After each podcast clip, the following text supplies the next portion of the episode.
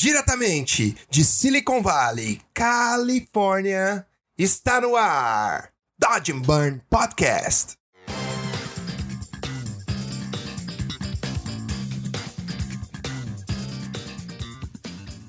Fala galera, estamos começando mais uma semana aqui no Dodge and Burn Podcast. Eu sou o seu host, Hugo Seneviva, e esta semana no episódio 28 eu bato um papo com Fabiano Feijó o fundador da Segus Fly e o cara que praticamente começou esse lance de computação gráfica no Brasil. Para muitos de vocês não devem conhecer o Fabiano, mas cara, vocês não têm noção do tanto de conhecimento e o quão legal foi a nossa conversa. O cara tem muita experiência, já trabalhou nas mais diversas é, vertentes de arte. O cara tem um trabalho incrível, um olho incrível. O cara tem uma experiência que daria para escrever pelo menos uns 4, 5 livros. E vocês vão notar no papo que foi muito legal, foi muito fluido e eu acho que vocês vão aprender bastante, bastante sobre a história da arte digital no Brasil, para onde a gente está indo, quais são as novas tecnologias, é, os pontos bons e ruins de morar fora do Brasil, enfim. Cara, eu corri atrás do Fabiano um bom tempo para conseguir essa entrevista para vocês e acabei conseguindo com meu amigo Jorge Rutherford. Jorge, muito obrigado por ter me ajudado. Eu queria muito essa entrevista e eu acho que a galera vai amar. Então, sem mais delongas, já pega o seu café, já põe o seu fone ali, já fica confortável na sua mesa, porque você está prestes a receber um conteúdo irado e feito com muito carinho pela nossa equipe. Agora deixa eu falar com o meu DJ que ele tá dormindo. Alô, DJ, filha da puta! Acorda aí, maluco! Solta o som!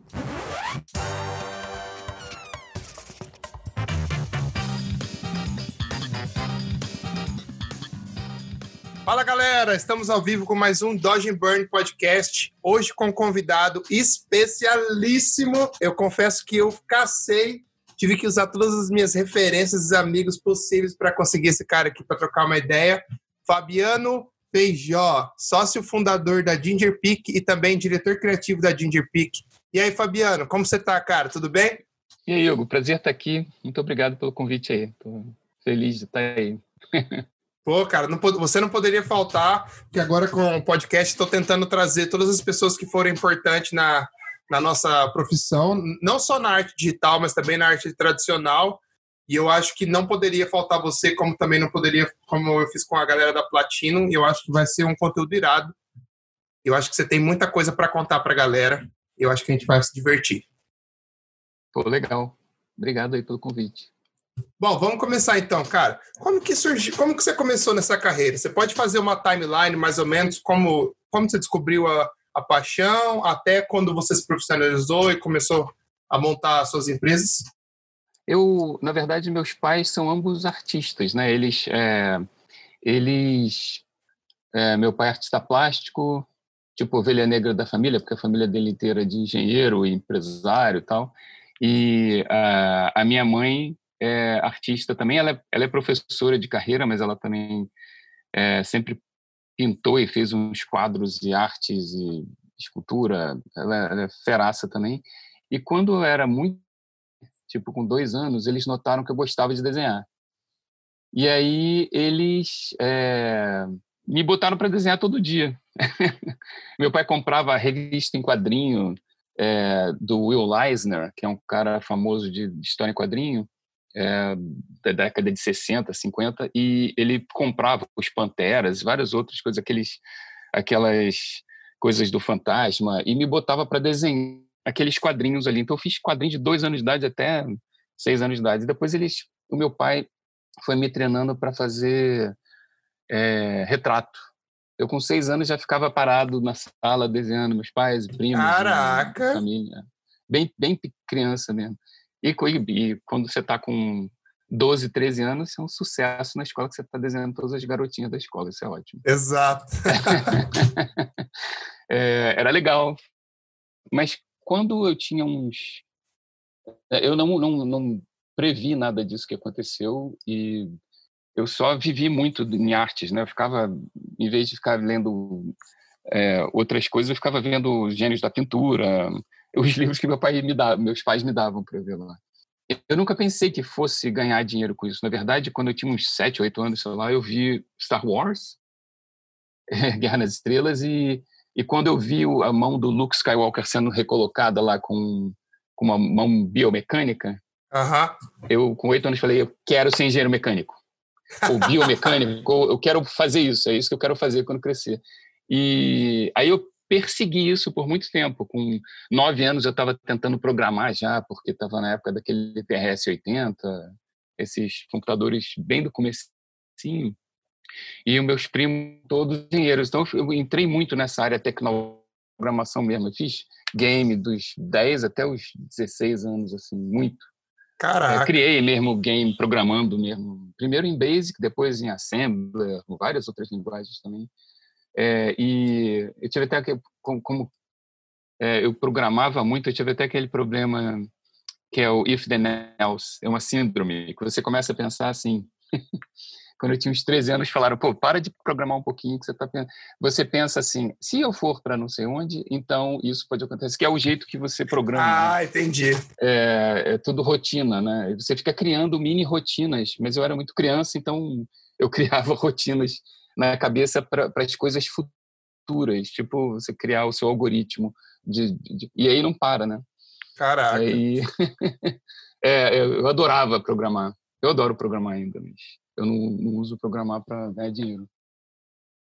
Mas quando eu fui crescendo, eu é, comecei a entrar em contato com propaganda. Teve uma época lá, meu pai é muito fera assim na, no que aconteceu comigo profissionalmente assim meus pais sempre me deram muito apoio né eu tenho eu acho que eu deu certo muita coisa que eu fiz porque eu meu porque eu dei cagada porque meus pais não têm meritocracia nenhuma meus pais é que proporcionaram isso para mim é, meu pai é, teve teve uma época da vida que ele falou cara você luta judô você joga vôlei você está na escolinha de basquete você é um tampinha você nada bem, mas você não é grande o suficiente para bater ninguém nos 100 metros.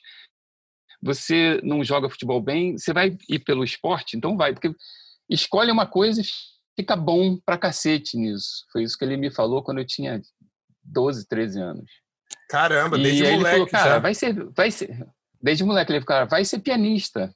É, larga tudo, toca oito horas de piano por dia, mas não vai para ser medíocre, vai para ser o melhor. É, não, não vai para ser médio no que você vai fazer. E aí eu pensei, eu fiquei com 13 anos lá pensando, oh, acho que eu vou ser pianista, acho que eu vou ser, sei lá, ele ainda falou, pô, imagina você tocando piano no bar, cheio de mulher ao redor. É, ele, ele, ele, ele, ele, realmente abriu a, a, o leque para mim. E aconteceu que eu falei, não, quero a mecânica, vou para o Rio de Janeiro para a escola de mecânica do Cefet que tinha na época, no segundo grau. Aí eu fui para o Rio de Janeiro com 12, 13 anos, fui morar na casa dos meus tios, e, e foi uma época. Eu tinha 13 anos, minha mãe botou uma pochete minha, aquela bolsinha na cintura, botou meu documento lá, falou: não fala com ninguém, pega esse ônibus na rodoviária e vai para casa da sua tia. e, e, foi isso. Eu fui e, e estudei para cacete lá. Né? é, uma escola preparatória para ou para ir para a escola militar de, esqueci o nome agora quem é, Paulo é, em Campinas tinha várias ah tiro de guerra tiro de guerra não é não não tiro de guerra é uma de engenharia mesmo para preparação para engenharia esqueci agora o nome depois eu lembro e quando eu fui para o Rio e comecei a, a estudar estudei estudei estudei estudei, estudei chegou um momento que eu falei cara olha que legal o que está acontecendo agora. Computação gráfica. É, eu comecei a programar, eu fiz meu próprio Photoshop, sei lá, quando eu tinha 14 anos. Eu, eu, eu vi que você podia programar e fazer senoides nos, nos softwares que eu estava aprendendo. E a gente Sério? fazia jogo basicamente de, é, de RPG, né? De, não é RPG que fala? Que é de, de você é, escrever para onde a pessoa vai, mas era tudo texto, não tinha gráfico. Ah, entendi. É, RPG, sim. Então, eu sou antes do gráfico no computador. Então, quando, quando saiu o Amiga, Mac e esses outros computadores, você podia realmente desenhar com eles. é, eu fiquei louco, fiquei enlouquecido. Quero desenhar, quero fazer alguma coisa com esse negócio. Eu fui numa feira de informática. Eu fui a todas as feiras de informática, porque meu, meu tio era da. Meu tio Darcy, ele era onde eu fui morar no Rio, ele era é, engenheiro da Telerge. O cara foi. Ele tinha fax em 1970, quando ninguém tinha. Ele, Caraca! Ele, era um cara genial de, de, de engenharia. E ele ia para todas as feiras de, da, da, que era na feira da, no Rio Centro, no Rio de Janeiro. E ele ia para todas. Eu ia com ele lá ver o novo computador da Volkswagen de fazer CAD, não sei o quê. E isso não dava para fazer nos computadores que eu usava. Tinha aqueles desenhinhos bobinhos lá, mas programação mesmo para você desenhar coisa refinada não tinha. E era tudo com Jag, Jag Advanced. Ah, né? ah. E o que aconteceu foi que eu, minha atenção mudou completamente de engenharia mecânica para computação gráfica, numa época que não tinha nada de computação gráfica. E o que aconteceu foi que é, o, o marido da minha prima, é o Melo Menezes, ele é um artista é, ilustrador famosérrimo no Brasil. Famosé, fazia, fazia sucesso pra caramba. Ele viu que eu desenhava e perguntou para minha mãe: pô, ele pode morar aqui comigo e ficar aprendendo? Foi Então, isso que eu estou falando, não tem meritocracia, tive cagadas. Eu aprendi uma porrada de uhum. coisa com um monte de gente feraça e que não é, não é mérito meu, é dos outros, né? E aí Qual o que é? aconteceu foi que quando eu fui eu tinha 13 anos quando eu fui. 13, eu tinha 13 anos isso que eu ia perguntar.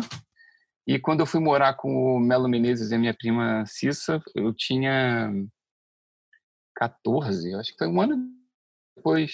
E eu mudei. Em vez de eu entrar na escola de, de engenharia, ou pré-engenharia, eu fui para um, uma, uma escola que abriu, é, que é do filho do, do Paulo Alonso, que é, o, do, é o, filho do Hélio Alonso, das faculdades Hélio Alonso. Ele abriu um curso experimental de, de publicidade e propaganda em nível é, é, em nível técnico e eu fui direto para lá. Eu fiz um teste, passei, fui para lá e, e fui uma das primeiras turmas desse desse grupo que era sensacional. Eram aulas de faculdade com psicologia, estatística, é, gestalt, é, é brand, um monte de, de, era muito sensacional. Os professores eram eram professores de, de faculdade que estavam lá ensinando. E aí tive essa cagada, outra cagada. porque foi o primeiro ano que começou e acho que acabou depois do curso. Ah. Não, não, não, não, não, deu continuidade. É, tinha esse curso e um de, de turismo junto. Mas os professores eram sensacionais que eu tive lá. E aí eu engajei nessa área de propaganda e publicidade. Eu fui estagiário do Melo Menezes por quatro anos. Dos 14, não, por três anos, não, foram dois anos. 14, 15, 16, é. Quando eu tinha 16 anos, eu dei outra cagada, porque eu fazia mocap. Mocap é quando você tem que tirar, não tinha na mão, gráfica. Né? Na mão, na mão, né? Ah. Na mão, é.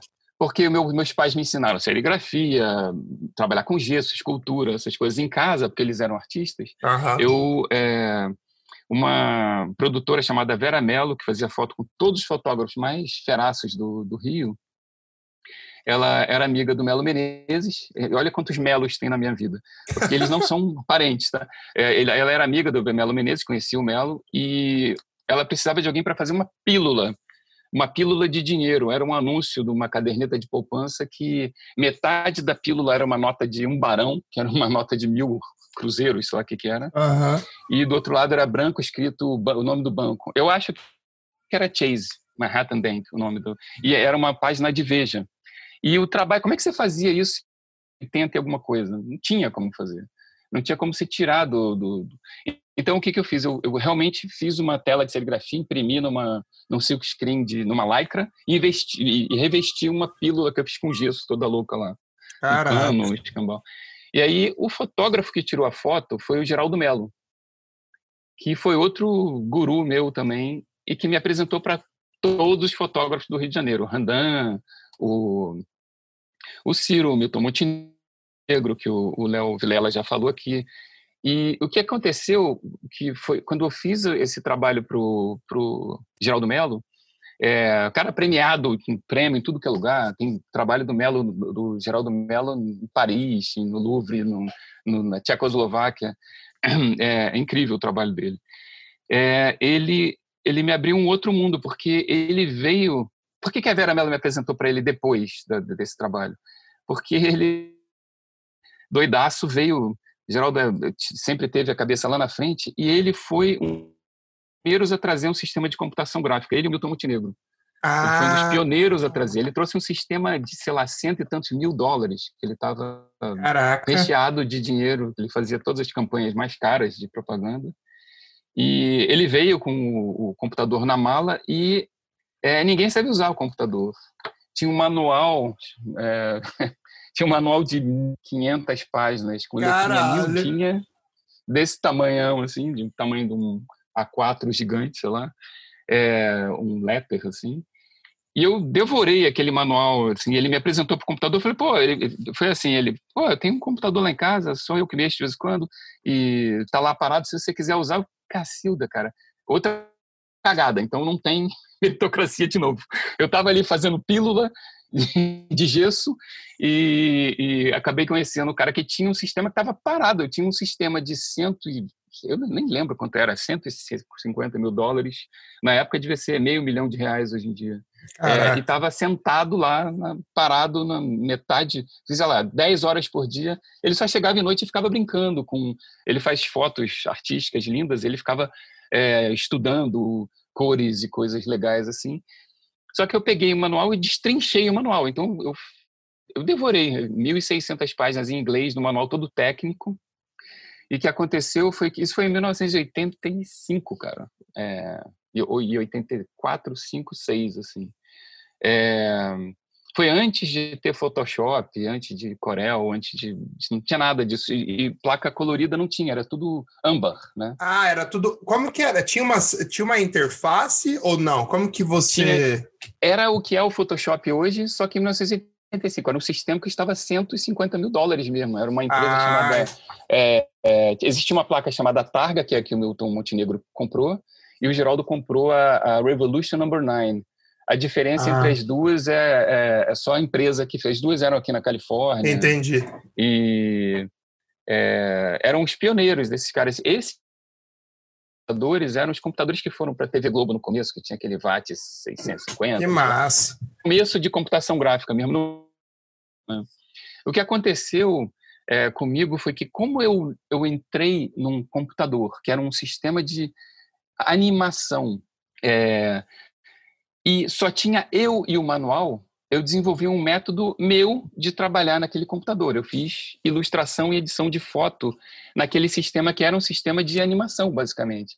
O Milton Montenegro também, ele, a Targa, que era a placa que ele usava, era para, para animação, era para é, ah. substituir os Oxbergs, umas máquinas malucas que existiam na época, de slide, não sei o quê. É, o que aconteceu é que, como eu fiquei isolado nesse silo, eu e o manual, eu aprendi tecnicamente o, o, livro todo, mas eu não tinha referência, não tinha internet, não tinha livro é, sobre aquilo. Exato, tinha era um você livro, contra o mundo. É, tinha um livro que eu tinha conseguido comprar na Siciliano, que era de computação gráfica no Japão, que tinha um. Era de, de ray tracing, mas eram computadores de, que ocupavam uma sala, assim, não, não tinha. É, computador desktop. Esse computador que eu usava, ele tinha um outro computador em cima dele que era era era feito para essa essa empresa que era Time Arts aqui da Califórnia, que tinha um cabo que era sem brincadeira, tinha uns 15 centímetros de largura, que um PC normal de tela verde e entrava nesse mundo de televisão mesmo, que era, era um sistema para fazer coisa para aquelas aberturas de jornal nacional, uh -huh. de, de, de novela, eram feitas com esse sistema. Um ano depois de eu estar tá fazendo isso ali, e fazendo ilustração, e o Geraldo comprou também é, o sistema de dar saída, porque ficava dentro do computador, como é que você tira de dentro, né? Ele tinha um negócio da Dan Instruments, que era um sistema de é, que fa facilitava, que fazia você tirar foto da tela numa resolução altíssima, que também os monitores não tinham resolução suficiente. Então esse sistema também era muito caro. Só que ele fez, ele tirou uns cromos 4x5 e mandou para o representante da Time Arts em Nova York. Quando o cara de lá viu o que eu estava fazendo com o sistema, ele falou: Cara, peraí que eu tenho que botar você em contato com os caras da Time Arts, que isso aqui tem ninguém fazendo, não. Caraca! É, você está usando isso de uma maneira muito diferente do que o pessoal que, que usa. E eu tinha, sei lá, 17 anos quando isso aconteceu. E é, E aí abriu um outro mundo enorme para mim, porque eu virei, é, eu comecei a me comunicar com os caras da Time Arts, eles me perguntavam como é que eu tinha feito coisa, como é que e eu fiz um monte de trabalho já para nova, abriu porta para o mundo para mim. Outra coisa que abriu muita porta para o mundo para mim foi ter conhecido o Klaus Mayer, que é um fotógrafo alemão que é, não, é, assim pensou em animal que já está extinto, ele fotografou, cara técnico, artístico, sensacional, cara gente boa dessa, ele, é, eu, o Geraldo se mudou, mudou o estúdio dele para o andar do, do Klaus Mayer, onde tinha Tiba, e onde estava o Randan também. Então eu me conectei, aprendi muita coisa com o Randan, os filhos do Randan também são feraços de Photoshop. Eu aprendi muita coisa com o Klaus Mayer, é, de, de filosofia de negócio e também de é, pensar em arte como um meio de ganhar vida. Porque, basicamente, ele tinha o, o, o era um Diana Jones da fotografia. Ele veio da Alemanha, lembro que ele contou essa história para mim, que ele, ele quando terminou design na, na faculdade na Alemanha, ele pensou, pô, que, como é que eu posso ajudar a mudar alguma coisa no mundo? Ou, ou onde que tem alguma coisa? Ah, tá, a ararinha azul está em extinção lá no Brasil. Ele foi para o Brasil para tirar foto e começou a carreira dele. Eu não sei nem se começou aí, se ele já tirava antes, mas ele conta que isso foi o que impulsionou ele a, ir tirar foto de natureza. Né? Ele tinha representante no mundo inteiro, viajava o tempo todo. E, e, foi uma influência grande eh, para mim também nessa, nessa época. Estou falando dos meus gurus todos já, né? Irado, Você pensou como é que eu entrei nisso, né, cara? Não, mas é legal. Como é que eu entrei você... nisso? Foi tudo acidente. Mas você, muito novo, né, cara? Já teve contato com uma galera e já começou a brincar com computação gráfica. Isso é incrível. Muito novo, é. Muito eu não tive novo. adolescência, na verdade, que eu, eu fiquei a cabeça nisso e, e, foi isso que eu fiz a adolescência inteira. Eu, é, com 18 anos, é, eu já tinha o meu estúdio com o Geraldo Melo, é, eu era sócio dele no equipamento, porque eu comprei um computador novo depois desse do, do, do Lumena, da, da Revolution Number 9, e nesse computador novo a gente instalou também Corel Draw, Illustrator, né, que é que já era em 1990, 80, é, 91, é, acho que é 90. É, eu usei Photoshop porque a gente para fazer essa parte toda no, nesses sistemas antigos tinha uns scanners da Umax ou da Leaf, eram os fabricantes do, do, de, de scanner. E se você for ler a história do Photoshop, ele não se chamava Photoshop antes, ele se chamava Publishers Paintbrush, esqueci o nome. É, eu comecei a usar Photoshop nessa época, porque eu comprei um scanner da Umax que escaneava papel e a 3.600 dpi e, e, e, slide também, porque o Klaus Mayer também é, trazia aquelas fotos do, de pássaro, águia voando em algum lugar e a gente queria recortar e, e devolver para um slide você perceber que foi tratado para uhum. tirar o, o, o, microfone da cena, sabe? Mas quando uhum. você está fotografando tem o, o rebatedor ou alguma coisa uhum. assim. Então, é, a gente usou uma época, logo no começo, é, é, o sistema também para escanear. Nesse scanner que a gente comprou, tinha o Photoshop, que era antes, se você for ler a história da Adobe, eles eles tiveram, que o cara, um dos irmãos do Robert Knoll e o outro Thomas Knoll, né, quando você abre o Photoshop sempre aparece o nome dos caras, é, um deles tra sempre trabalhou na, acho que na Soft Image, não sei, não lembro mais qual é a empresa, uma, uma outra empresa de, de computação gráfica grande dessa, e o irmão dele foi o que, eles dois que abriram a Adobe, né, e eles ficaram meses, ou, ou eu não lembro quanto tempo, tentando que alguma empresa dessa de, de scanner usasse o software deles. Né? Imagina. Caraca. Para eles conseguirem dinheiro para conseguirem mover e ir para frente, né? Então foi assim que eu comecei, foi tudo acidente. Eu comecei a usar Photoshop, Corel Draw, Illustrator, todos esses negócios. Eu fui é, beta tester da Adobe anos, mas você tem que fazer, é, dar report a beça, né? Você tem que escrever o que, que, deu errado, por que, que bombou, não sei o que lá, enche o saco, aí eu parei logo. Mas eu conheci todos esses caras, o Russell que Brown, que é um dos caras. É, eu vim para Stanford aqui fazer curso com eles, e eu era muito novo, muito novo mesmo. E aí depois, cara, é, quando eu tinha dos 18 anos assim até 20 e pouco, eu fui sócio do Geraldo Mello, a gente fez milhares de campanhas para Bradesco, então, tem milhões de prêmios aí no Brasil. E aí quando eu comecei a fazer trabalho que eu era muito guri e eu sempre tive cara de, de guri e mané. Meu pai me ajudou muito cedo para não levar porrada de ninguém. Aí eu virei campeão das, da montanha em Teresópolis lá e ninguém queria me dar porrada porque eu tinha virado campeão. Aí ficou pior. ah, você que ganhou esse frango aí que ganhou? Aí, você é campeão de judô? Não. Aí queriam me dar porrada, mas eu dava um olé no cara e fugia. mas o, o que acontece é que quando eu trabalhava com o Geraldo Mello, sete anos eu parecia ter 15, sei lá. Então tinha campanha de Coca-Cola, de que, que, viam no portfólio da gente que eu podia fazer o trabalho, mas caraca, cara, vou essa campanha que é a campanha de não sei quantos milhões de reais que a Coca-Cola vai é, apresentar na semana que vem e precisa fazer em um mês para esse pirralho. Então foi importante o Geraldo para dar seriedade também. Além dele dele ele tá muito bem estabelecido, me apresentar para todos do, do, do Rio e do Brasil, né? Que ele fazia muita coisa. O Melo Menezes começou antes. É, eu comecei com o Melo, ele me apresentou também para umas duas ou três, mas o, o Geraldo Mello é que me disseminou nas agências do Rio. Como eu era muito novo, e quando você é novo, que acho que é importante falar, as pessoas não têm medo de falar segredos e truques.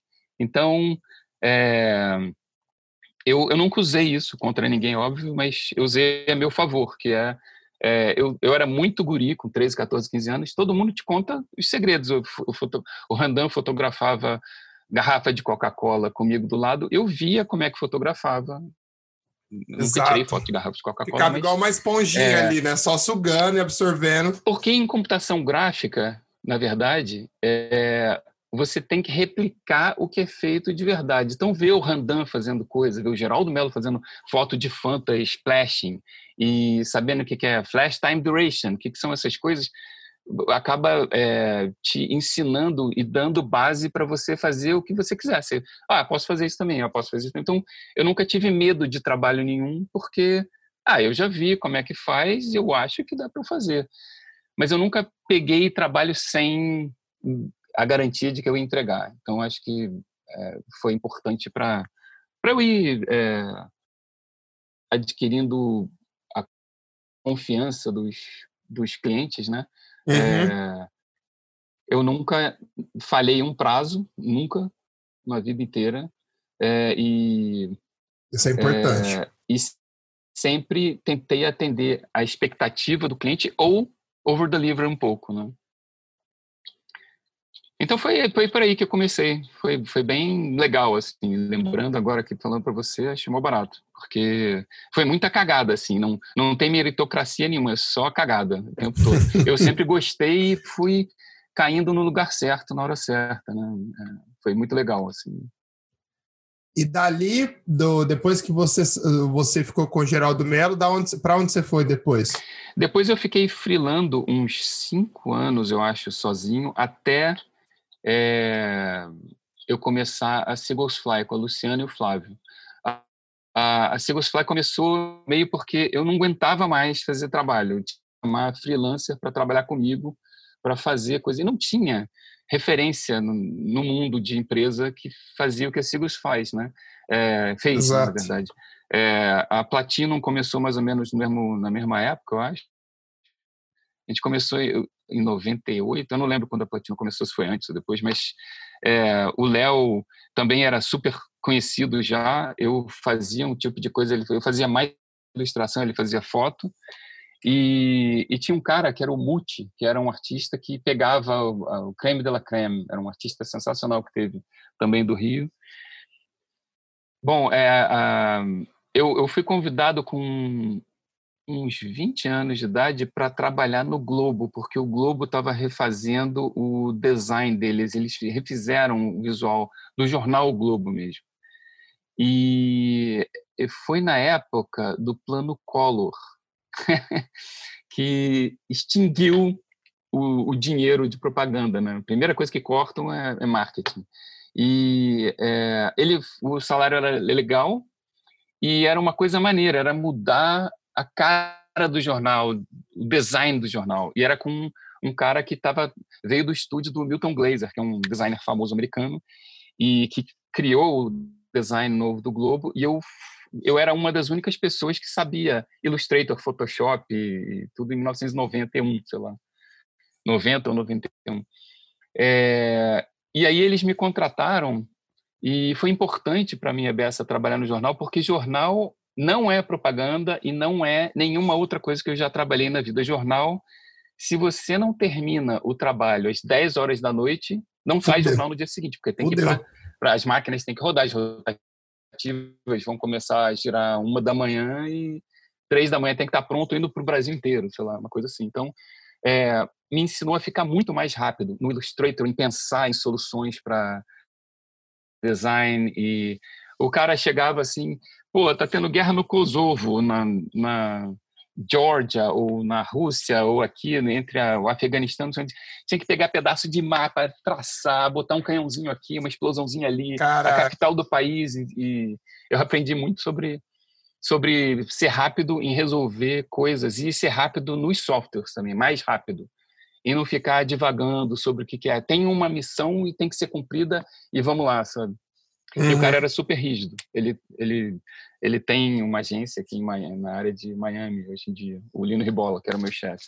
Só que ele foi embora é, um ano e meio depois, porque ele era um cara feraço já e tinha uma carreira já. Ele foi lá, implementou o negócio. Quando ele foi embora, eu falei: ah, o que eu estou fazendo aqui? Puf, fui embora. e eu fiquei freelando é, para a agência de propaganda porque o mercado voltou. Ah, é? Que o massa. mercado voltou é, um ano e meio depois, é, depois do Collor lá, e eu fiquei fazendo, fiz muita coisa propaganda. E o que aconteceu? Depois que eu, eu fiquei com o Geraldo Mello, eu já tinha ganhado um monte de prêmio, prêmio em Cannes, um monte de coisa, é, um monte de é, awards, né? Uhum. Mas quando eu fiquei freelando, eu também ganhei é, um monte de, de prêmios internacionais e nacionais no Brasil também. É, não que eu tenha inscrito, é, que as agências inscreviam e falaram: pô, aquele trabalho que você fez ganhou um prêmio. Pô, aquele trabalho. Eu sempre tive uma. Aliás, um parênteses aqui, eu sempre tive birra em relação a prêmios. Porque em propaganda, você tem um relacionamento com as agências e os clientes, e, e tem um, um, um, negócio que eu não entendia, hoje eu entendo, é, que eu não entendia, que é pô, esse cara está fazendo um trabalho para ganhar prêmio, não é para o cliente ganhar dinheiro.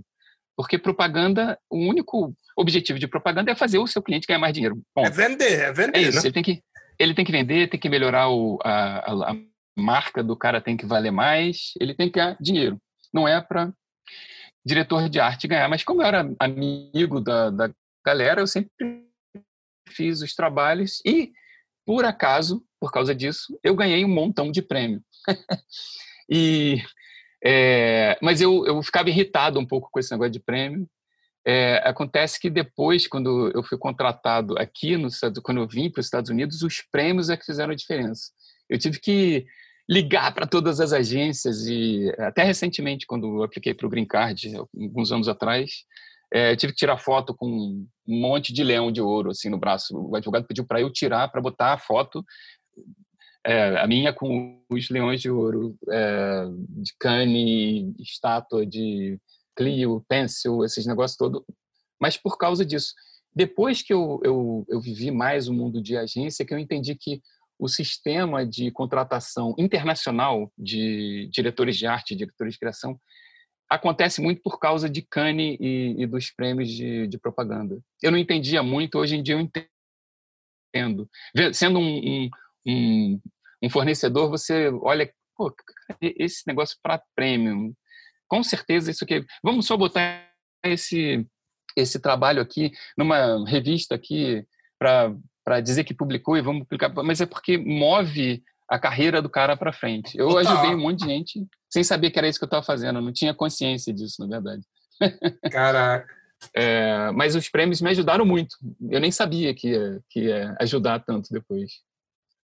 É, principalmente no lance do green card, isso aí ajuda mesmo, cara. No visto, eu lembro quando eu fui fazer fui aplicar para o meu visto, o cara perguntou: você já saiu em alguma revista, alguma coisa, qualquer coisa que você tenha que saiu, a gente uhum. ajuda no processo, porque você tem meio que, que provar, né, que você está mais apto do que uma pessoa assim, alguma coisa assim. É, porque você está aplicando para um visto no país estrangeiro que tem um monte de gente que faz o que você faz. Se você não provar que você vale a pena ser contratado, que você vale alguma coisa a mais, é... eu não tinha nada para mostrar. Eu nem, nem, nunca, nem nunca nem prestei atenção no portfólio direito. Aí quando começaram a fazer essas perguntas para mim, eu falei, caramba, eu devia ter anotado. Porque eu não lembrava, eu sabia que tinha ganhado prêmio aqui e ali, mas eu não sabia nem o nome do prêmio direito.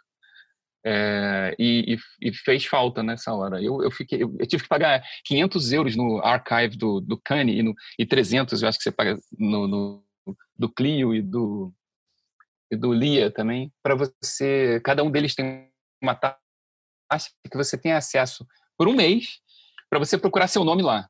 Aí ah. eu fiz ah. essa busca duas vezes, uma quando eu fiz a aplicação para o L1, para depois quando eu apliquei para o Green Card, muitos anos depois, aqui nos Estados Unidos. Aí eu fui lá e fui atrás dos, dos, dos prêmios, né? E tive que ligar para as agências e falar, pô, lembra que esse, esse prêmio ganhou, esse trabalho ganhou um ano, você pode me dizer quando foi? e aí tive que fazer um histórico mesmo para trás para descobrir o negócio, é, o que, quais eram os prêmios. Mas a minha relação com o prêmio sempre foi, é, eu era contra, eu achava que não, não valia a pena, mas eu, eu hoje entendo por quê não só porque funcionou para mim, mas porque eu, eu vejo os, os, amigos que eu tenho que são publicitários, eles, eles vão navegando dentro do, da, das agências muitos prêmios também. Os recruiters, né, os caras que são os caras que vão recrutar os talentos, eles vão, pô, esse cara ganhou três prêmios em Cannes, vou contratar. É... E, e, e, foi meio isso, na verdade, para você perguntou, é, até me perdi qual foi a pergunta que você fez, mas é, eu, eu, acabei sendo é, manipulador de imagem, computação gráfica. Entrei nessa causa da, de acidente mesmo. Não foi uma coisa muito planejada, não.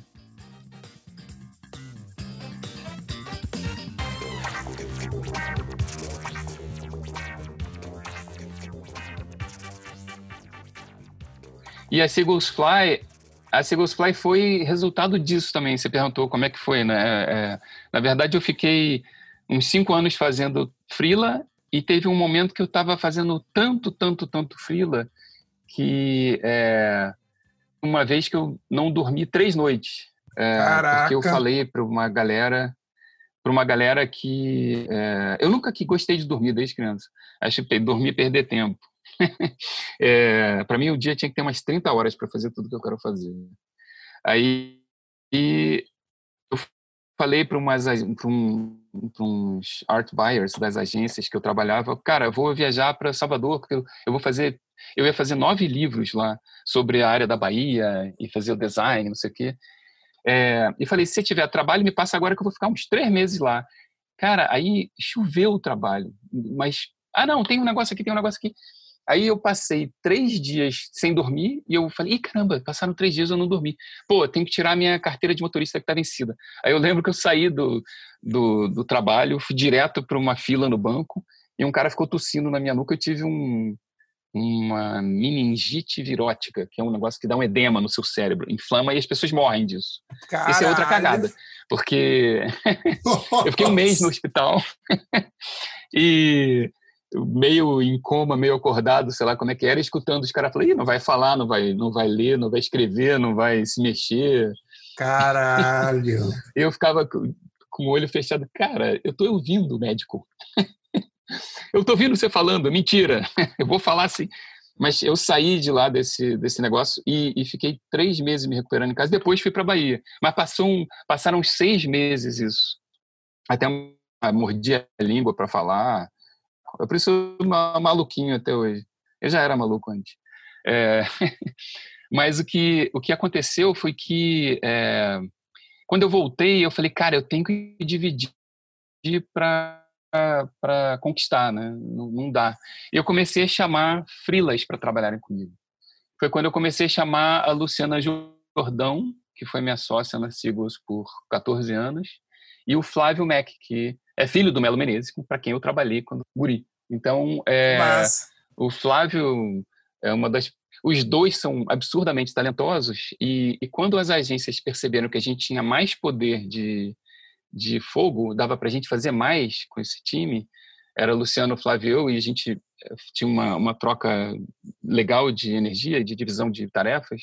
Uhum. É, a gente foi contratando. O Fernando Rolle foi a primeira contratação. O Fernando mora no Canadá hoje. Puta artista também. É, puta artista. Então a gente foi, que nem chama aqui nos Estados Unidos, cherry picking, né? Colhendo cereja. Eu tá acho certo. que a gente escolheu cada artista que foi para Seagulls devagar e, e, e, sempre, sabe? A gente nunca deu um passo maior que a perna, a gente foi sempre crescendo. Ah, isso que eu ia perguntar, foi um crescimento orgânico? Foi um crescimento foi, orgânico, né? Foi orgânico. É, eu lembro que depois de uns oito anos de Seagulls, assim, um famoso de propaganda foi no estúdio da gente, a gente estava na... Acho que ainda não lembro se a gente estava no Largo do Machado ou lá na Torre do Rio Sul. O cara veio no estúdio, aí ele sentou na, numa mesa que a gente tinha Aí ele falou: pô, é, agora fala aqui a verdade, quem é que está por trás disso aqui? É, quem tem um investidor aqui, né? Tem um alguém que está botando grana nessa, tem um monte de computadores, software, assim, tem alguém por trás. A gente, aí os seus sócios se olharam, a gente ficou olhando um para o outro. Não tem ninguém, cara. Tem a gente e tempo. Muitos anos de relação. Não, não teve um investidor, não, não teve uma uma mão por trás da gente. Meus pais não são ricos, nem o pai de ninguém que fundou a Sigos, e é, a gente construiu do zero mesmo aquilo lá. E, e, e como tinha é, uma coisa que é, que é o único na época, não tinha é, muito competição para a gente. Né? É, eu lembro de uma vez que a gente saiu do, do estúdio e todas as propagandas que eu via nos outdoors, nos Semusa, da época, aqueles que têm o relógio, Uhum. E eram atrás do da bus door, é, lateral de ônibus, traseira de ônibus, envelopamento disso de prédio, tudo era da Sigus. Que massa, porra! Deve dar, um orgulho, deve dar um orgulho animal, né? Isso parece legal, né? Mas não é. Eu vou te falar por quê. A melhor coisa que aconteceu pra gente era ter o Randan e o, e o Léo Vilela. Porque o Randan e o Léo Vilela puxavam o, pre, o preço para cima eles sabiam o que o tempo que leva e o esforço que leva para fazer uma coisa. Como a gente fazia muita coisa para as agências, a tendência é o cara te espremer. Exato. Ele ele vai lá te espremendo. Você não ter concorrência é uma meleca, não é bom. É... Então você tem que ter competição para as pessoas compararem e terem opção, opção.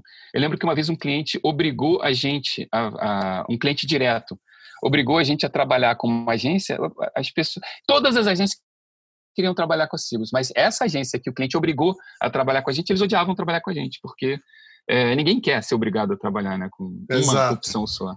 Então isso criou um montão de problemas, a gente teve que dar muito nó em pingo d'água por causa da, da, disso, porque os outros estúdios eles eram muito focados em, em é, o Léo era fotografia com computação gráfica e um visual alucinante. O Randan era hum, garrafas de Coca-Cola, a gente.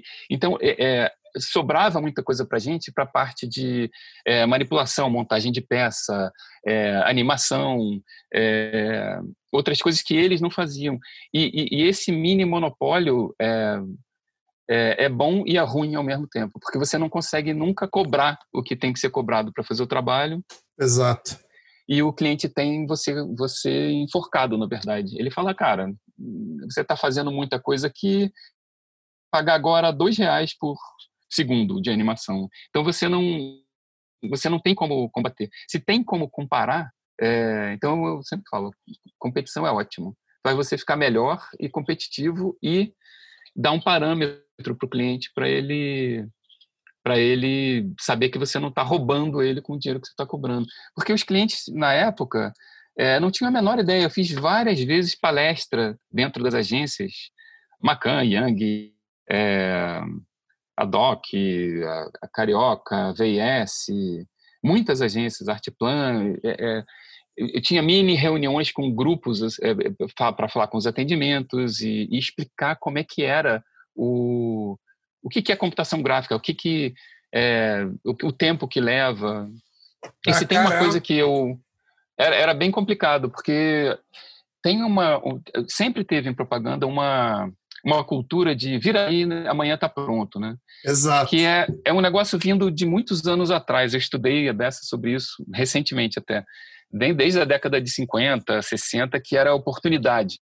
É, olha, a ideia está aqui, a gente tem que fazer rápido para bater a concorrência. Então, vinha uma cultura e o pessoal de manipulação herdou pior ainda, isso, o pessoal de manipulação e computação gráfica. Ah, tem uns uns caras aí que vão virar noite em computação gráfica, eles adoram. Você já ouviu isso? A pessoa de computação adora virar noite. É. Não é que adora virar noite, é que esse é o prazo que deram para o cara fazer. É obrigado a virar noite, né? Ninguém vira noite e fala assim, ah, vamos virar noite aí, galera, então tranquilo. Não é assim. Exatamente. Já, já é parte. Isso tem uma coisa que é, me incomoda hoje, me pergunta assim, ah, o que você faria diferente? Eu teria lutado mais pela, pela noite. Eu nunca tive problema de vir à noite, eu, eu nunca gostei de dormir. Então, é, mas isso é uma, é, uma, é uma coisa ruim do, do mercado, né? Porque você deseduca o cliente, o cliente não tem a menor ideia do tempo que leva, ele acha que você faz em meia hora, um negócio que você fica oito horas, doze horas fazendo, você levou da hora que o cara te deu o trabalho às seis da tarde da quinta, e você ficou das seis da tarde até as seis da tarde da sexta para entregar 24 horas, fazendo sem dormir. Então, é, é, isso é uma coisa que eu, eu, gostaria de ter bloqueado mais, como exemplo, sabe, de liderança. Assim. Uhum. E é uma coisa ruim, porque se você faz uma vez, o cara acostuma, o cara acha que você vai conseguir fazer todas as vezes, né? Já era, é. Ele não e, leva aquilo como se fosse, ah, o cara me fez um favor, o cara virou a noite e tal, fez pelo time. Não, o cara fala, o cara, o cara tá acostumado a fazer isso. Igual a começar o trabalho cobrando muito baixo também. Você cobra Exato. muito baixo, o cara, o cara, você cobrava 10 reais para fazer isso, você está cobrando 100 agora. Ah, não, porque agora eu fiquei importante, subi no salto alto, não tem mais, já era. Não adianta, você abriu as não pernas adianta. uma vez. Já era, abriu, ficou. eu quero perguntar uma outra coisa da Sigos, rapidinho. Você acha que um outro diferencial da Sigos foi porque vocês tinham tudo em um lugar só, por exemplo, desde concept até fotografia e manipulação, animação, até finalizar arquivo, mandar para gráfica, tomar conta de todo esse processo. Você acha que foi um grande diferencial para vocês na época? Porque foi o diferencial, eu acho. Acho que não foi uma das fazia, coisas... né? É, foi uma das coisas mais importantes, eu acho, para Sigos, porque tem um problema em, em campanha de propaganda e para agências que é você passar é, a campanha para o pessoal que vai fazer animação, para o pessoal que vai fazer o, o still, né, que é a imagem, é o key vision, o pessoal que vai fazer web, o pessoal que vai fazer é, cada pedacinho é separado, né? O social media, você, você tem que separar para todos esses estúdios diferentes. E a gente tinha tudo um lugar só. Então tinha uma grande reunião com um monte de gente, de gente em agência e que até fez a gente conhecer muito mais gente no, no meio publicitário porque a gente conversava com planejamento, com é, o cara de branding, o cara de é, do financeiro para a gente ter uma conversa direta com o cara para ver quais eram as possibilidades, o que podia ser reutilizado. É, e outro problema era esse também, se você fizesse uma coisa na, na Vetor, que usa Maia, por exemplo, lá em São Paulo, o, os estúdios de computação não usavam Maia para renderizar imagem é, em alta resolução geralmente era Max. Então tinha que, tinha que fazer tudo de novo, ou converter arquivo. E Caraca. na Seagulls, não. Na Seagulls, você chegava, era one-stop shop que a gente chamava. Você chegava com o, o você sai com a campanha integrada de lá. Tem, tem alguns leões de cane que a gente ganhou de campanha integrada por isso. A gente tem do social media até é, anúncios de TV, né? Porque isso, isso, isso pra, por exemplo, para você ter o controle sobre isso deve ter sido muito legal, porque você consegue basicamente prever como tudo vai sair, ter o controle da tanto da criação quanto da produção e da finalização. Então você mantém a sua qualidade altíssima, né? Exatamente, é. Eu Esse lembro era uma que... outra coisa, a gente conseguia manter a qualidade muito alta né, do trabalho, é muito legal isso. Exato, eu lembro que eu trabalhei com o Jorge, Jorge e o Ciro são meus amigos pessoais, eles sempre falam que, que eles aprenderam muito lá na época da Sigos, com esse lance de fazer finalização, de, de entender o processo gráfico, não só fazer Tipo, não só jogar as coisas ali na tela e fazendo, de organização de, arqui de arquivo, até para você poder, tipo, não vou trabalhar mais no espaço para alguém que está que tá mais tranquilo. Uhum. É, assim que entrava alguém novo na, na Seagulls, é, eu já tinha uma palestrinha que era do, do RGB para o Ciano Magenta, para o CENIC, né? Porque o azul do RGB não imprime, o verde não imprime. Então, eu já mostrava, ó, se fizer um azul escuro com esse azul vibrante aqui, mandar imprimir, sai isso aqui, ó. Já, já na, aí as pessoas, é, era até meio fantástico, assim, nossa, é mesmo. para mostrar que o que é digital não funciona no papel e vice-versa, né? Que eu tinha do, da, da escola do papel antes, né? É, então, é, eu aprendi a técnica do, da conversão de verdade do RGB para o ciano magenta, amarelo e preto. Hoje em dia é muito mais, porque você pega um, um profile desse aí do, do Photoshop, do Gracol 2016, por exemplo, é, opaco ou brilhoso, converte de RGB para CMYK, tá pronto, amigo. Alguém vai chegar no negócio, porque tem o standard hoje em dia, né? Mas imagina isso em 1992, que ninguém tinha a menor ideia disso. Era, Caralho. Era um... eu, aliás, eu fiz um montão de palestra pelo Brasil, porque eu, alguns fotógrafos e gráficas pediam para eu ir. Eu já visitei é, Salvador, Natal, e Rio Grande do Sul, São Paulo, interior de São Paulo, lugares que tinham é, gráficas grandes e, e, clientes grandes. Eles, é, eles não me pagavam grana, mas eles, eles me davam hotel e, e, e, pagava um almoço e janta. E eu ia com a minha mulher, a gente ia para um monte de lugar legal. Que massa. Pra dar palestra sobre isso, era legal dessa. Você fazia uma mini férias e ainda trabalhava um pouquinho, né? Legal. Exatamente, é. era legal. Mas o, o, o, George e o Ciro, porra, são dois caras assim. Eu acho que a Sigo só. Ela só enhanced, só acentuou o talento desses caras. São caras que eram talentosos já antes de entrar na Silos. Todos esses caras. O, o Ciro, pô, ele fez uma série de serigrafia que eu vi ontem no WhatsApp da gente. Ah, ele. ele tá Caraca, tá... cara, eu queria fazer igual a ele. Quando eu crescer, eu quero ser igual o Ciro. É, o George, cara, é um. Ele tá na Ginger Peak hoje, né? Que é um, uma, uma é um, é um prêmio a gente tem ele lá, né? Que o cara é feraço conhecido no mundo também, né? Então, muito legal, assim, ver que a, a Sigos ajudou, é, mas eu acho que o talento desses caras é que fez a Sigos ser o que ela Sigos foi mesmo, né? É, é muito difícil de se replicar aquele time. Né? A gente tem na Ginger Peak hoje em dia muita gente que era da da, da Seagulls, tem a Dani, que não era da Seagulls, mas é uma motion graphic designer alucinante. É, mas o pessoal que está lá é Dream Team, assim, é, é o time dos sonhos mesmo, que tem hoje em dia na Ginger Peak. Mas esses caras todos que passaram pela Ginger Peak são queridíssimos, né? Eu adoro é uma coisa que eu sinto muita falta da, da Seagulls, era ver todas essas pessoas todo dia, né? Vocês tinham é, um exército, né? Tinha uma, época, muito... tinha uma época que vocês tinham o quê? Uns 40, 40 50 pessoas no, no Não, auge? teve uma época que teve muito mais. Muito mais. Teve ah, uma época é? que tinha uns 68, eu acho, no Rio. Caraca. Ainda tinha o escritório de Los Angeles e tinha os freelancers que estavam fazendo trabalho para a gente o tempo todo, né? Que estavam praticamente dentro, né? Eu não lembro o número de pessoas, mas era muita gente. Era perto de 100 mesmo, não era Caraca. Era muita gente. Uma, uma coisa que é, eu não tenho eu tenho muita saudade da Sigos, dessa parte humana de estar com essas pessoas todo dia. Uma coisa que eu não tenho saudade da Sigos é a parte é, financeira, porque imagina em 2011 a, o, o custo de manter essa quantidade de, de, profissionais, e todos eles estavam há 14 anos, 10 anos nas Sigos, então eles já tinham filho, Exato.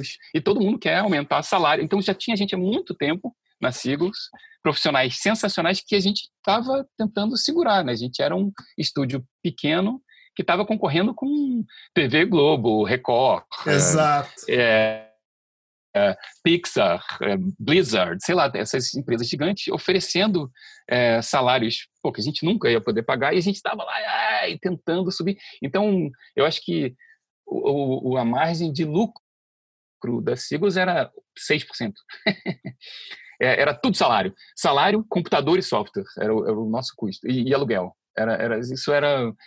E, e, e tudo que envolve os insumos para ter essa quantidade de gente junto, né? Administração disso. É, isso eu não tenho saudade, porque era tipo acordar no primeiro dia do... Devo 600 mil reais. Acordei hoje... Hoje em dia, sei o quê? Um milhão e meio. Acordei, devo milhão e meio, no primeiro dia do mês. E era uma empresa de freelancers, na verdade. A gente não tinha contrato com ninguém, não tinha retainer, era, era faz aí. Então era muito cruel a, a, a vida dos sócios, né? A gente você tinha que correr atrás o tempo inteiro, né, cara? E você tem, eu imagino que você deveria ter, ter, ter um volume muito grande, muito grande de trabalho também, porque para manter eu, todo eu mundo tenho, ocupado e Nossa. eu tenho na ponta da língua. É, é, a gente fazia em média 200 trabalhos por ano. Faz a conta aí. Dá 100 trabalhos por mês. Imagina Caralho. você falar com 100 clientes diferentes todo mês. A gente passava 1.200 notas fiscais por ano. É, e pensa que cada nota fiscal dessa podia ser uma campanha inteira com Exato. 400 peças.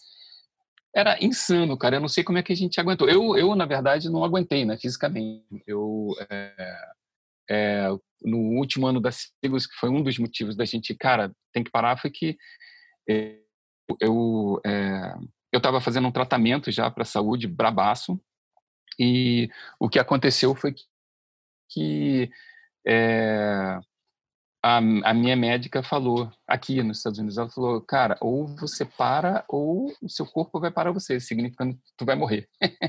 Caraca, é, no limite mesmo. E, e, a gente teve uns reveses assim grandes naquela época e, e aí a gente teve que parar mesmo assim era muito cruel nos sócios. E teve uma, um negócio engraçado que é, os caras nem sabem que eles contribuíram mas é, eu estava em Los Angeles fazendo foto do Samuel Jackson e estava lá o André Lima que é um dos donos da NBS e o, e o José Casar que era ele foi durante anos é, diretorzão de marketing da Coca-Cola e depois ele, acho que ele ainda é do CCA, e a gente estava fazendo a campanha do CCA lá. Eu sentei naquela cadeira de diretor do lado deles ali, perguntar, pô, o que, que vocês estão achando, como é que tá indo o trabalho, não sei o quê. Aí um deles chegou para mim e falou assim, pô, Fabiano, vem cá, agora você já tá milionário, né, cara? Pô,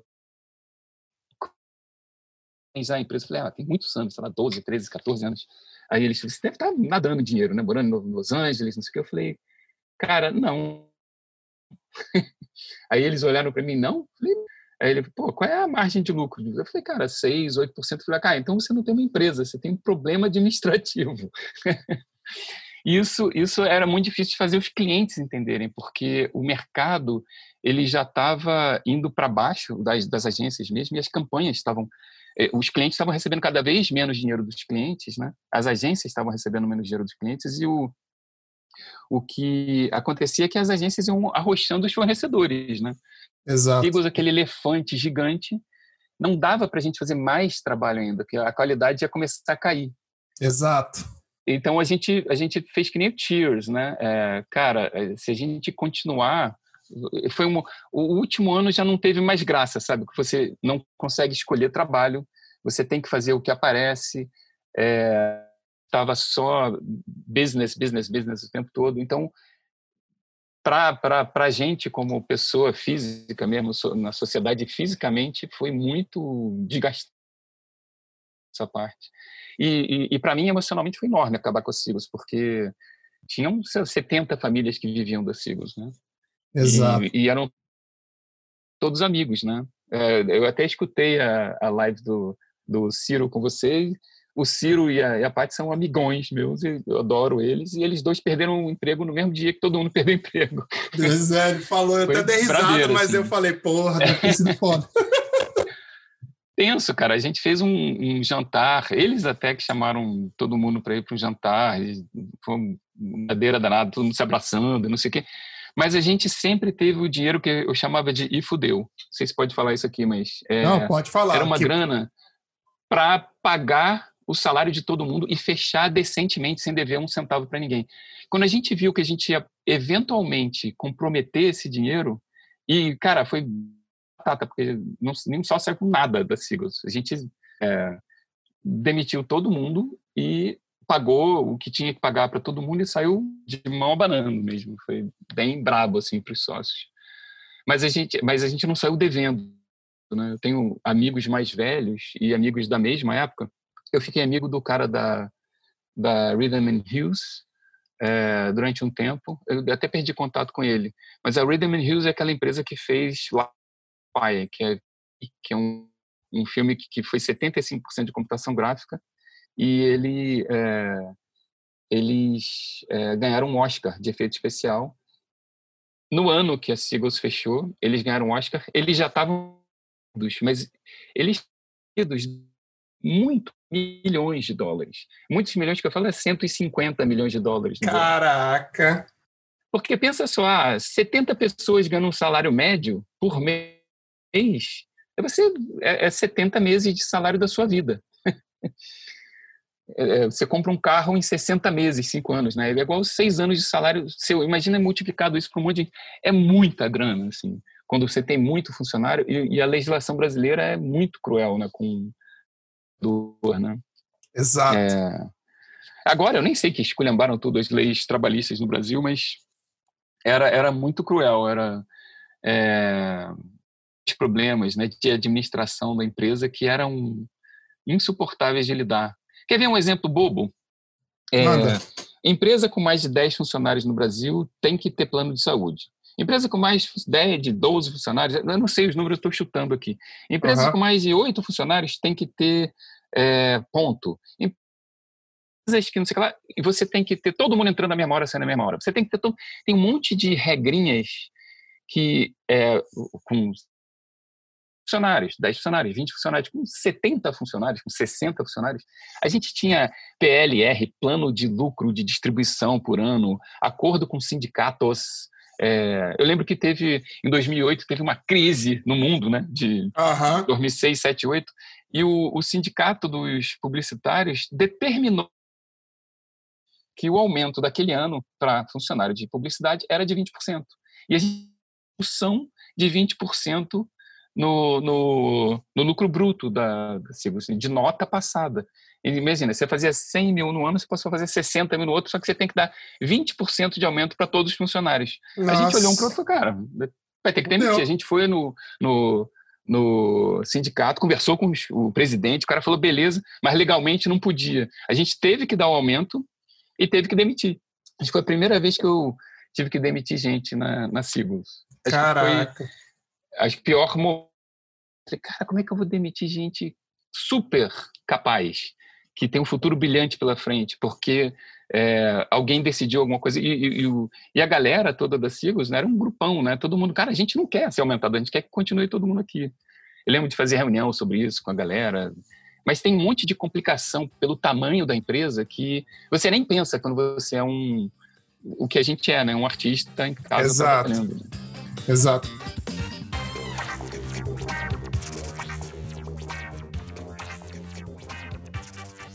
Aí depois que você vocês fecharam a Sigos, foi quando você foi para foi morar em Los Angeles ou você ainda ficou um tempo no Rio?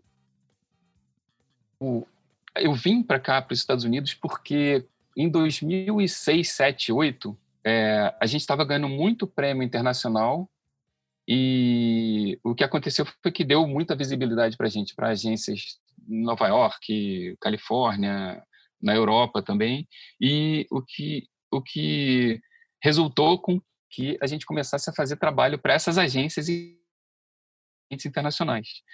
Em 2008, é, até a Suzy Barbie, que é a, era Head of Production na Goodby Silverstein Partners, é uma agência famosa aqui de São Francisco, é, ela marcou uma reunião comigo, da gente também, o, o, o diretor executivo da gente de produção, é, eu fui para essa reunião, eu não lembro se tinha algum outro sócio junto comigo, e ela falou: Olha, diretor de arte daqui é, adora pegar um avião aqui, ir para o Rio de Janeiro, ficar num hotel em Ipanema, e ir para a Torre do Rio Sul, ficar com vocês lá vendo Pão de Açúcar, Copacabana, Caipira. Só que esse cara, ele está fazendo cinco, seis trabalhos ao mesmo tempo. E para pegar um avião da Califórnia para ir para o Rio de Janeiro, leva 14 horas, o cara tem que se preparar um dia antes, ele tem que se recuperar um dia depois. Eu perco três dias. É, ele fica uma semana lá, eu não, eu não consigo fazer com que ele faça os trabalhos daqui. Exato. Então, exato. É, é, eloquentemente, fica só mandando e-mail para lá e para cá. E quando ele volta, ele perde, ah, me dá dois dias de folga. Então, dava, o cara ficava uma semana lá, mas ficava, a agência perdia o diretor de arte por ou o diretor de criação por duas semanas, digamos. Exato. Ela falou, cara, ou vocês abrem um escritório em LA ou em São Francisco, ou a gente vai parar de fazer trabalho com vocês. Nesse momento, a Goodby sozinha era mais de 20% do nosso faturamento. E se você tira 20% de uma empresa que o lucro é de 8%, você tem que demitir gente. Eu não queria fazer Exato, exato. Então foi sobrevivência mesmo. Né? Não tinha nenhuma intenção de, de ir para os Estados Unidos. Eu sempre quis morar fora, mas eu fui catapultado, na verdade. E aí a gente, e foi muito bom vir para cá. A gente ainda conseguiu sobre ruim de propaganda que todas as empresas grandes cortaram verba muito. A gente conseguiu sobreviver até 2012 com a com a Seagulls por causa desse movimento. A gente fez muitos trabalhos muito legais aqui. Depois disso ainda. Você você gosta? É, e quando acabou a Seagulls eu já estava eu já estava quatro anos aqui se eu gosto de morar aqui? Isso. Eu gosto muito de morar aqui. Eu tenho muita saudade da família no Brasil. Meus pais, meus irmãos, minha família inteira, primos, estão todos no, no Brasil. Só tem a minha família aqui, é, minha mulher e meus filhos. E a minha filha mais velha, quando a gente veio para cá, ela já tinha 18 anos. E ela tem 28, 29, tinha 17 anos. Então tem 11 anos isso. Ela ela já estava indo para a faculdade, então ela fez faculdade de medicina aí no, no Rio. Então ela, ela mora no Brasil. Então eu tenho que ficar indo para ir para o Rio, indo para o Rio e voltando é, para o Brasil e voltando o tempo todo. Ela nem mora no Rio mais. Mas a, eu gosto muito de morar no, nos Estados Unidos. Eu acho muito sensacional é, por uma plétora de razões. Muitas coisas são muito ruins aqui nos Estados Unidos, mas tem muita coisa muito boa. É, tem muita coisa que é verdade mesmo. De, é, eu não diria que é um racismo como a gente imagina que seja racismo, mas é como se você fosse um pingo de tinta branca e você nunca tivesse visto nenhuma outra cor na sua vida. Exato. Então você é. não sabe o que é. E eu, eu sou um cara branco que nasci num é privilegiada, tive amigos sensacionais, que é, tive oportunidades na vida. Então, eu, eu, eu só saquei que meritocracia não existe com 20 e poucos anos. Porque você fica numa bolha, na verdade, de do que você conhece e você não sabe o que é a vida de verdade. É, você, você acha que não, eu estudei para caramba. Tem até um, um, o prefeito de Oakland aqui perto, que é um cara sensacional. É, ele, ele é de uma comunidade negra em Oakland. Os irmãos dele foram presos. É, ele é, é, sempre ele estudando ele ia sair daquilo e ele saiu. Ele foi o melhor aluno da escola estadual lá de Oakland, que é uma escola com nível 5 aqui, nem era alto. Ele foi um dos primeiros, primeiro, foi, ele ganhou uma bolsa para estudar em Stanford.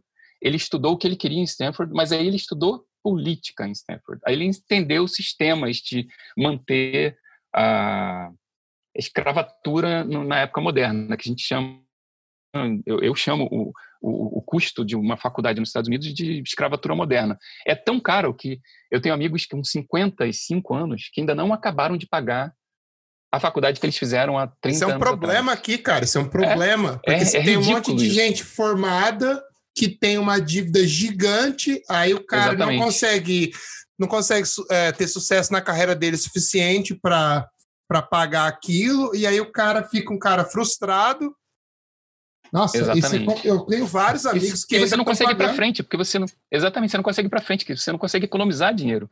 Então, eu acho isso é um, uma maneira de instituições financeiras escravizarem gente hoje em dia. Um monte Exato. de escravo, com salários é, que, que vão todos de volta para quem emprestou o dinheiro 30 anos atrás. Então, esse sistema aqui, e o de saúde aqui também, é pavoroso. Esse negócio da liberdade de expressão, segunda emenda aqui também, que está para um monte de gente, qualidades que falam hoje em dia, que eu acho ruim, mas é, o meu contador é sul-africano. Ele fala que tem um sistema aqui nos Estados Unidos que sempre que alguma tirania começa ou alguma coisa desalinha do que do que uma pessoa, mesmo não sendo politizada, consegue é, suportar, a população começa a ir para a rua, que é o que está acontecendo agora. Todo dia tem protesto nos Estados Unidos inteiro, desde o dia que o George Floyd morreu isso não é uma coisa consistente em outros países, né? Você vê aqui, isso é sério, assim, quando o americano decide mudar, eles mudam. E, e aí depois eles esquecem e volta a tirania de novo. Mas é, esse sistema que meu contador mostrou, porque ele veio para cá em 79, ele disse que já viu isso acontecer várias vezes aqui. Ah. E ele acha que esses movimentos que a gente está vendo agora vão dar resultado, senão tem quebra-quebra, como a gente viu mesmo. Né? Não é nem quebra-quebra, é um protesto inteligente. Né? E quando tentam quebrar as, as instituições democráticas, começa a ter gente que realmente vai para a rua e, e, tem movimento. Fica meio adormecido e tem movimentos, né? Que nem quando o presidente atual entrou, que teve um movimento enorme nos Estados Unidos das mulheres, né? Que voltou um movimento que aconteceu na década de 60, 70 e agora aqui. Tem o Women's March aqui, que eu já fiz um monte de coisa para eles aqui para ajudar no movimento também, que é sensacional, que é de respeito à mulher, igualdade de... Então, eu gosto muito de morar nos Estados Unidos por um, eu fui longe demais aqui, deve estar. Não, não, tá legal, tá legal. Enveredamos por outro, saímos de, de, computação gráfica, mas gosto muito nos Estados Unidos é, e, e, conhecer americano também, porque eu eu vim de uma família muito de esquerda, é, meus professores dessas escolas que eu participei, é, pô, metade foi torturado. Um dos professores que eu tive de química não tinha orelha, por exemplo Caralho. Cortaram a orelha dele na ditadura.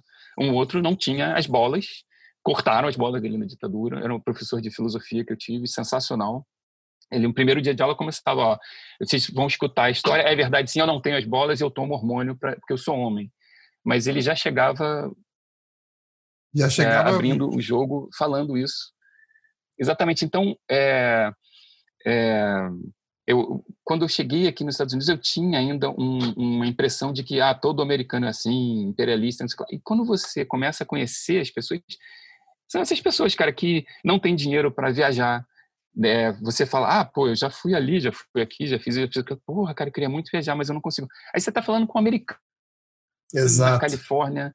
É, aí você saca, caraca, bicho, não é o que eu pensei. Nos Estados Unidos não é Nova York e Los Angeles de costa, de costa exato, a costa. Exato, exato. Tem muita pobreza aqui, né? Muita. Muito mais do que propagandeiam, né? As pessoas são mais normais e, e, e, eu fui muito acolhido em Los Angeles aqui em São Francisco. São, é uma, são cidades muito diversas. Eles se interessam por, por, por pelo que você tem para trazer, a sua cultura, é, visitam você, são muito cordiais, assim. E muito ou, pontuais ou, também, né? Você marcou muito, uma festa às 4 horas, 3h59, o carinha tá tocando campanha lá. Exatamente, que para mim foi muito difícil. Até, esse é um ponto legal de quem está fazendo trabalho para fora, é que é, existe uma cultura de producers né, nos Estados Unidos, que aqui é o mundo dos producers. O producer é o cara que organiza o trabalho. A gente nem fala de producer no Brasil, né? Você que mora aqui sabe que producer é o cara que está lá medindo a hora, o tempo que você está no computador. Quando é que você vai entregar? Te pergunta coisa o tempo todo. E quando a gente veio para cá, foi um trauma, porque os producers ficavam. Quando é que você vai entregar isso? Ah, a gente vai entregar na sexta-feira. Então, quantos reviews você vai me dar? Como assim? É, de hoje até sexta, eu tenho que mostrar isso para o cliente pelo menos três vezes. Faz um schedule aí para mim, um cronograma. Exato. E isso é enlouquecedor para quem não está acostumado. E a quantidade de e-mail que se troca e o tempo, essa é outra dica. Se você levar mais de 15 minutos para responder um producer americano, você não vai mais fazer o trabalho. Eu te garanto. Se você não tiver uma desculpa muito boa, você vai poder dar essa desculpa uma vez. Aqui, você tem que receber o e-mail e mandar um e-mail de volta falando assim: recebi seu e-mail. Exato. Recebido, vou trabalhar na resposta e já te digo, e de preferência, se você falar, porque o cara vai responder o e-mail, que horas você vai voltar para mim com a resposta sobre o que eu te perguntei? Porque é tudo baseado no cronograma, eles são muito eficientes, né? Muito. Outra, outra coisa que foi duro aqui nos Estados Unidos, que é muito diferente do Brasil, é o jeito deles se comunicarem, né? isso, isso é foda. Nossa, é, isso é foda. É direto na lata. E não é dirigido a você. Eu lembro de gente na sigla chorando com os feedbacks. Porque a gente coloca como artista a alma no. no Exato. Está acostumado no Brasil, arte, né? o cara fala com carinho, o cara Exatamente. fala com jeito. O cara chega, ser... isso aqui não tem nada a ver com o que eu pedi, está fora do briefing, isso que pode jogar fora e faz um outro. Você, como artista, você fala: caraca, acabou a vida para mim, nunca mais acabou. vou querer. Exatamente. Então, isso é outra coisa que aqui é muito direto e você tem que acabar criando um, uma casca ou entendendo que ele não está se referindo ao seu ao seu ao seu potencial como é, artista, né? É potencial seu... ou a sua qualidade artística, exatamente. Exato. Exatamente. Eu sofri bastante com isso no começo, porque fala, porque estava acostumado com elogios no Brasil, o cara te abraça, fala: "Nossa, ficou muito foda", não sei o quê. E eu mudei para cá, o cara falava assim: "Yeah, looks good". Exatamente. E aí, esse era, é. esse era, o elogio do dia. Você falava assim, ganhei o dia. Exatamente. Quando o cara não, não fala nada, né? Se ele fala, tá, tá tudo bem, vai. É, exatamente. Isso é outra coisa que é muito diferente do, do, do, Brasil também. Mas eu acho legal tem você... uma outra coisa que não tem no Brasil. É, é você fazer isso, né? É direto, né? É eficiente, né? Exato. E eu acho legal é... porque te mantém mais. É, você aprende a ficar mais versátil, sabe? Você aprende a ler as pessoas melhor. Eu acho que no, você sofre com isso no começo para acostumar, mas uhum. depois que você acostuma, isso acrescenta muito para você como artista, eu acho.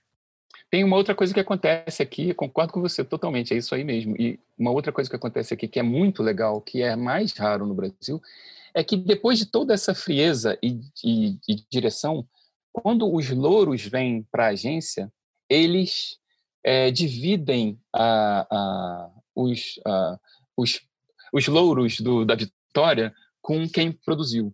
É muito comum para a gente aqui receber é, o feedback do cliente final. E no Brasil, não. No Brasil é mais. É, você não fica sabendo. Você tem que perguntar. Pô, o cliente gostou?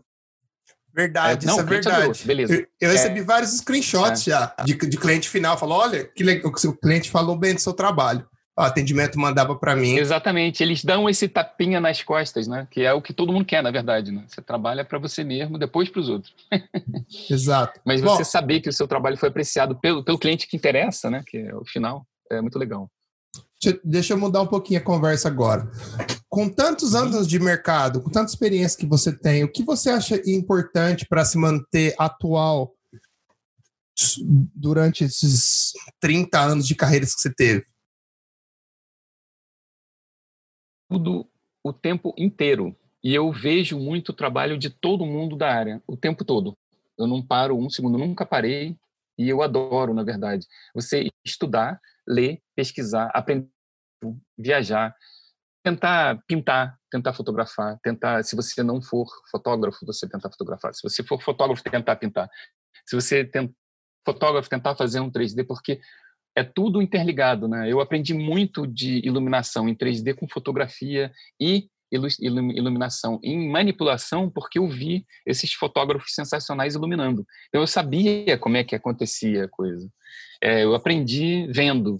Então você o tempo todo testar e pesquisar e ver o que, é, o que tem de novo, porque eu acho que é, tem uma, uma, uma velocidade de, de é, de modificação do visual enorme. Por exemplo, você pegar é, um cliente como é, cliente de beleza, Avon, é, Boticário, algumas dessas marcas, se você olhar a manipulação da época da Seagulls, eu não tenho nada da Seagulls no portfólio porque parece uma boneca da Barbie. Mas Exato. se você voltar historicamente, você, eu até me sinto culpado, porque eu ajudei a emagrecer a Naomi Campbell, que já era magra, ou Isabelle Bündchen, que já é magra. Porque eles falam, ah, tira essa barriguinha, tira essa... Hoje em dia, você vai aqui na Target, é o tipo uma C&A aqui nos Estados Unidos, é, que é, tem foto de pessoas acima do peso, foto de pessoas magras, foto de pessoas mais velhas, pessoas com rugas. É, então, os retoques que eu faço hoje em dia, eu consigo botar no portfólio.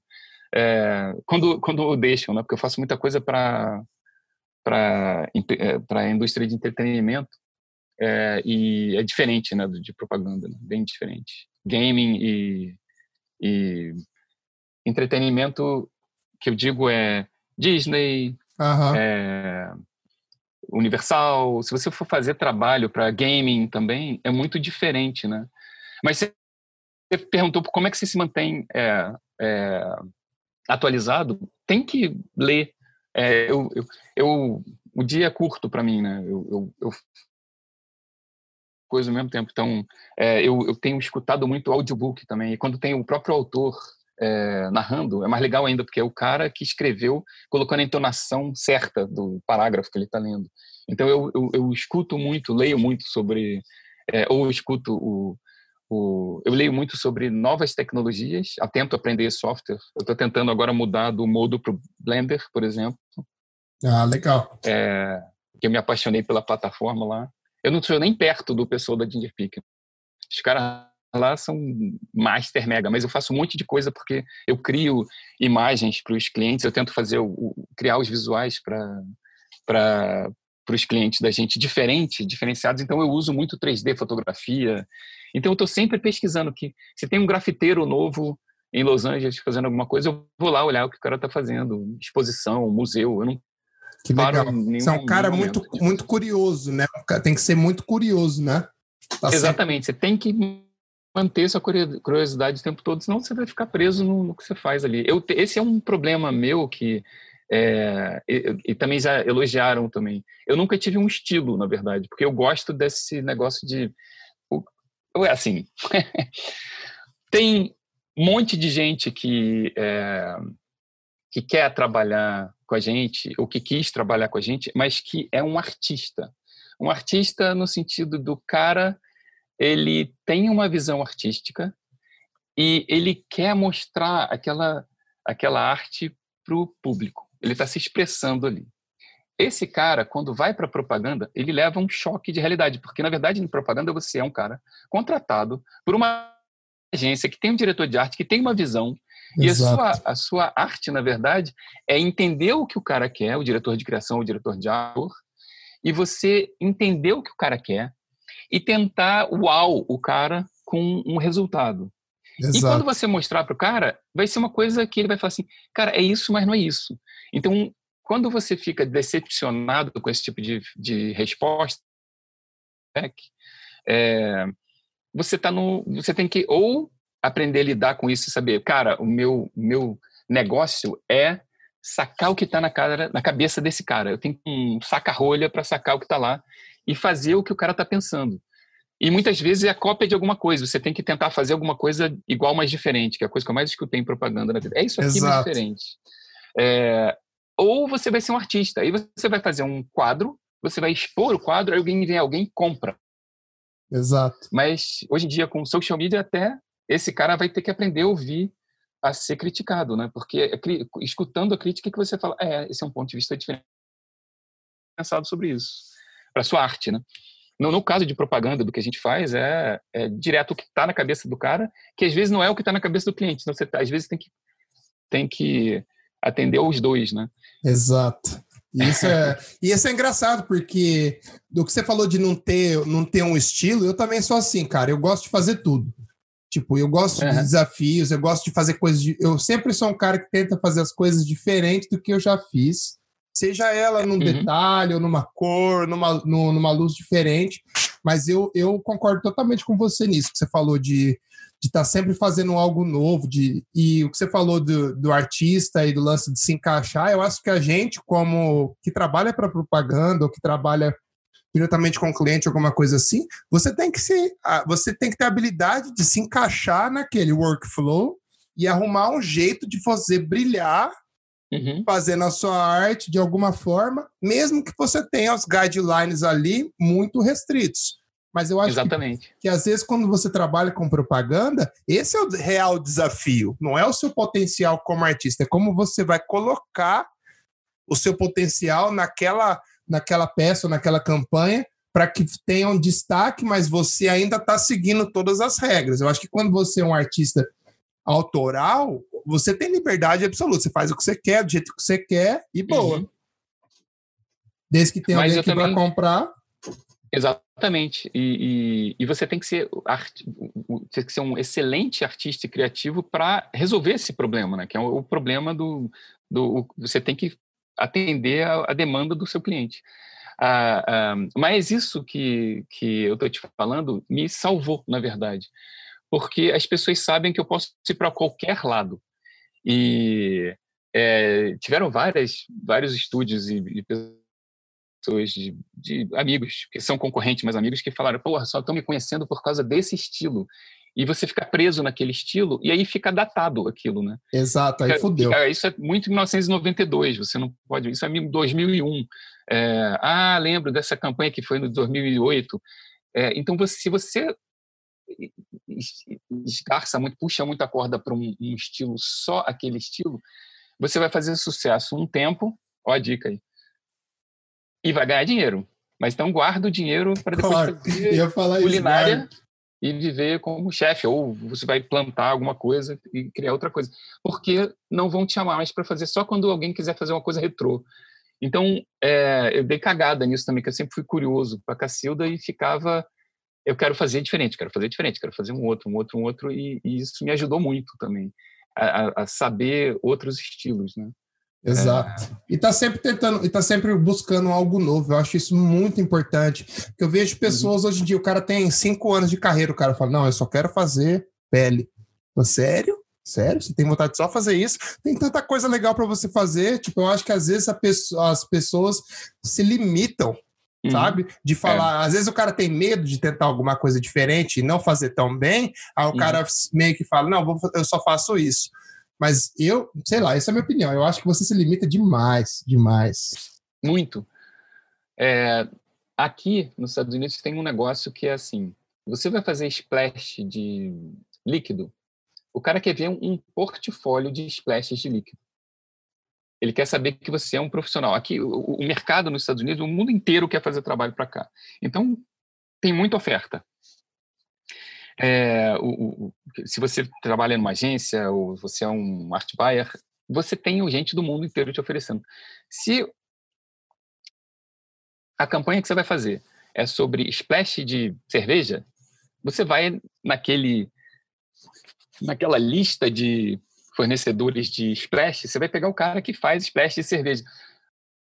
Tem, você, você é, aqui eles chegam num grau de, pô, me manda alguns exemplos de uma coisa que ainda nem existe. Então, eu acho que ultimamente, nos últimos oito anos, eu tenho me especializado em o que, que você quer, na verdade. Aí eu tento criar um layout é, diferente de qualquer coisa que eu já tenha visto, ou porque se me derem uma referência, eu tento ainda ir mais de longe ainda, eu tento entregar uma coisa que é parecida com o que o, como layout mesmo, com o que o, o, o cliente apareceu, mas eu apresento uma, uma ou duas ou três é, opções minhas completamente diferentes do que o cara está pedindo. Legal. É, não sei se dá para entender. Eu, eu, não, porque eu mostra o seu valor artístico, né? Mostra, eu fiz o que você me pediu, mas eu também acho que você pode ir por esse caminho e por esse caminho. É, o que, que você acha? Aí você pergunta, o que, que você acha? Você quer ir nesse aqui mesmo?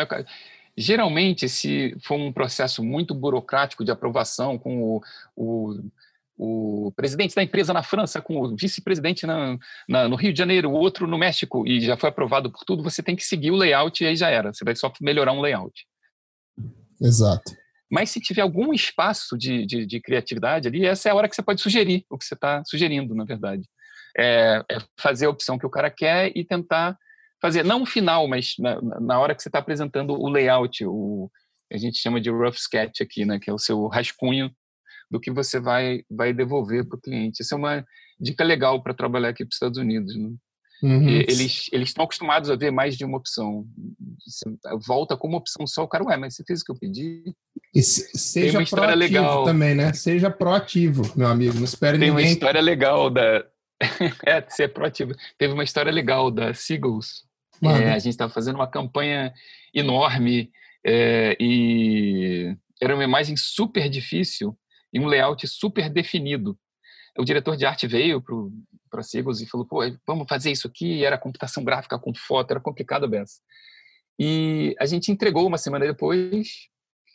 É, aí o diretor de arte voltou e falou assim: pô, mas vocês fizeram diferente do meu layout. Aí a gente, é, a gente tentou agregar alguma coisa assim. Não, quero o layout. Nem levou à frente. Aí a gente passou mais uma semana voltando tudo para ficar igual ao layout. Aí a gente entregou o trabalho de novo. Aí veio o diretor de criação da agência. Sentou lá no meio da, da Seagulls, deu um esporro em todo mundo. Falou assim, cara, vem cá, fazer o layout? Eu não contratei a Seagulls Fly Quero que vocês melhorem isso aqui. A gente levou dois esporros seguidos. É foda. E aí o cara não sabia que o diretor de arte, que era o diretor de arte que tinha pedido? Porque na hora não, a gente o cara não... fica quieto, né? Não, a gente, o cara ficou quieto, absolutamente quieto, não falou nada inúmeras vezes com a gente, muitas vezes. Então você também está numa, numa situação que você é, que você tá, tem que ficar quieto. Verdade.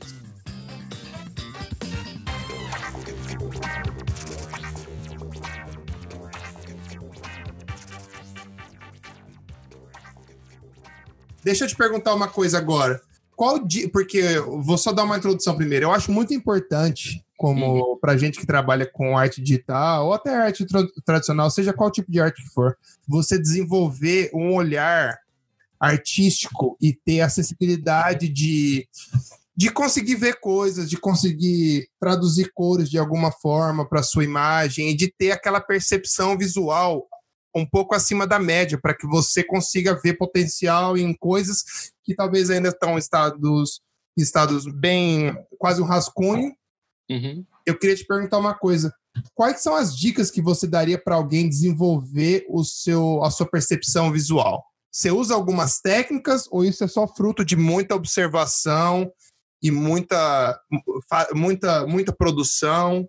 O que você acha que? O que você daria como dica para a pessoa eu acho que tem muito é, para mim, né, do, do, do, conhecimento que eu fui adquirindo durante muitos anos de gente muito competente, né, muito mais fera do que eu jamais imaginarei em ser. Que são pessoas que é, me ensinaram a ver som, sombra e fotografia, que nem esses caras que eu te falei, que são meus ídolos, uhum. né? Geraldo Melo, é, Humberto César, que é do da Cor Local, que, que são pessoas que conhecem muito cor. É, o César tinha o maior laboratório de, de revelação de cromo S6, que é um slide, né, que nunca mais se usou, mas ele, ele ainda faz ampliação para caramba para museu e, e, e, coisa de arte é, e, é, e manja de cor mais do que ninguém. Esse cara me ensinou praticamente tudo que eu sei de cor, é, de filtrar. Eu, eu, eu, ele me levava, te falei que eu comecei muito pequeno, para o laboratório de revelação, porque, por exemplo, uma campanha de bote antigamente que tinha um retoque no sovaco da modelo, você tinha que imprimir a modelo em tamanho real, e eu ia lá com airbrush e retocava o sovaco que tava com sério? dobrinha. No airbrush? Vou fazer, sério, no airbrush. E depois tinha que fotografar de novo, fazer outro cromo e depois ir para o fotolito. Então, ele, eu ia para o laboratório, eu sabia como é que revelava S6, ele me falava por que, que fazia diferença, me ensinou uma porrada técnica de retoque é, em papel fotográfico. É, então, escutar esses mentores todos que eu tive foi impagável, assim, eu dei cagada hum, sem parar na vida, assim, não posso reclamar.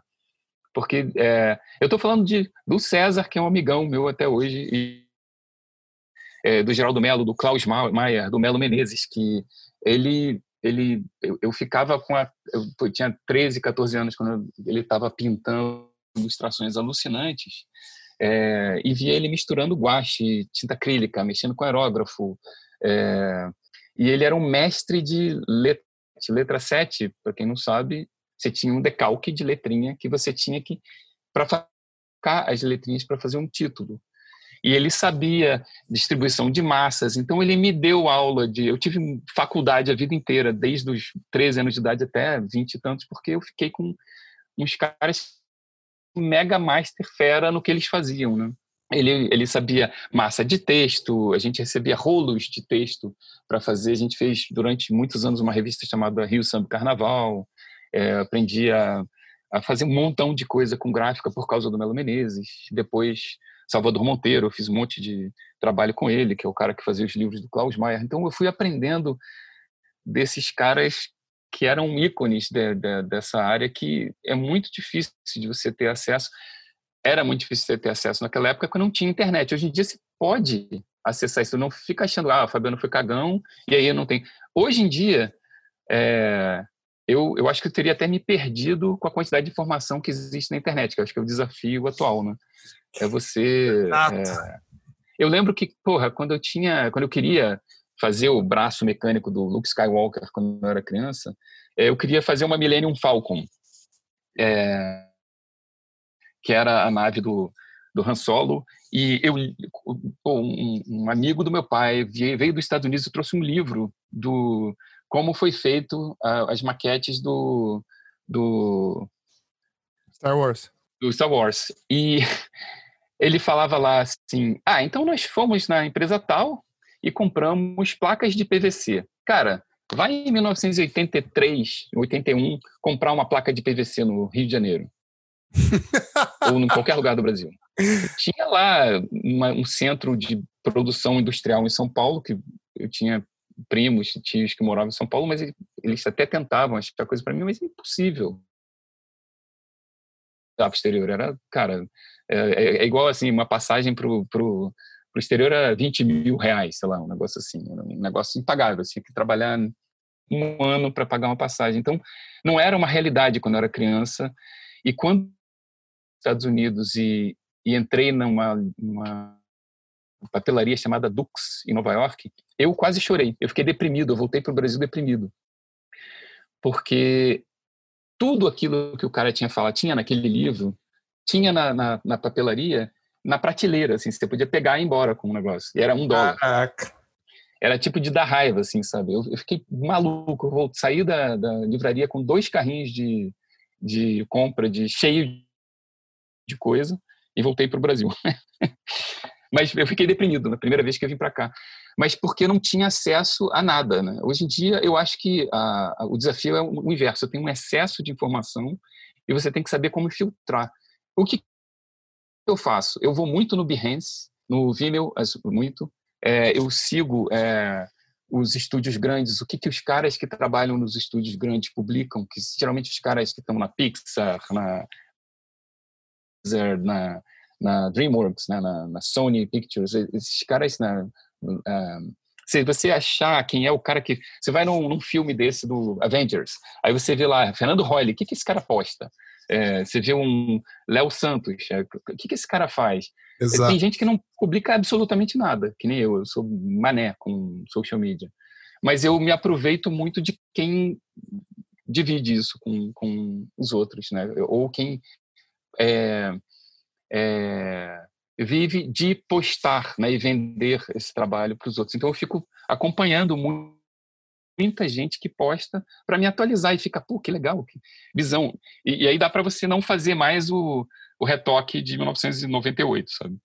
Exato. Dia, se eu for retocar uma pessoa, vai com ruga, pele, é, você vê a textura da pele, o cabelo não é aquela coisa emplastrada mais, é muito diferente. Não é bonito o que era Pois é, é muito engraçado. A é, gente olha tá para trás, né, cara? Você olha para trás e fala assim, nossa, como a gente fazia isso e achava que era legal. E, tipo... não, eu, já, eu já sabia que não era legal. Sabe o que, que eu fazia? Na Sigos a gente mandava uma primeira versão que era o retoque básico. Aí voltava das agências com um milhão de, com overlay, um papel vegetal em cima, a gente imprimiu uma Epson grandona, já mandava com os retoques tirando espinha, o que a gente tira hoje, a gente só refazia um pouquinho da pele aqui e ali, e aí voltava. Descruzar fios de cabelo, acrescentar cachos mirabolantes desse lado, é, é, abrir um pouco esse olho. Imagina, abrir o olho de uma pessoa. Nossa, é... o olho é uma coisa muito estranha de mexer, né? É muito fácil de cagar, é. né? É, na hora que você mexe, você já sabe que mexeu, né, imediatamente. E, e acerta a, a, o, o ângulo do olho com a boca. E você vai mexendo na pessoa inteira até não virar mais a pessoa. Né? É, voltava um Frankenstein. Um, a minha irmã é, é, amiga da Camila Pitanga. E eu, eu lembro que minha irmã estava andando no Barra Shopping com a Camila Pitanga e a gente tinha feito uma campanha para uma marca de, de beleza com a Camila Pitanga e a Camila Pitanga chorou porque a gente tirou a pinta dela que é uma marca, não foi a gente que tirou, o cliente mandou tirar. E, e trocou o tom de pele dela, porque foi lá para a França para mudar o tom de pele e mudou o tom de pele. Aconteceu com a Ana Paula Arósio, que a gente teve que fazer ela ficar bronzeada, e ela é branquinha. Então tem exemplos assim, é, você faz aí, a gente fez.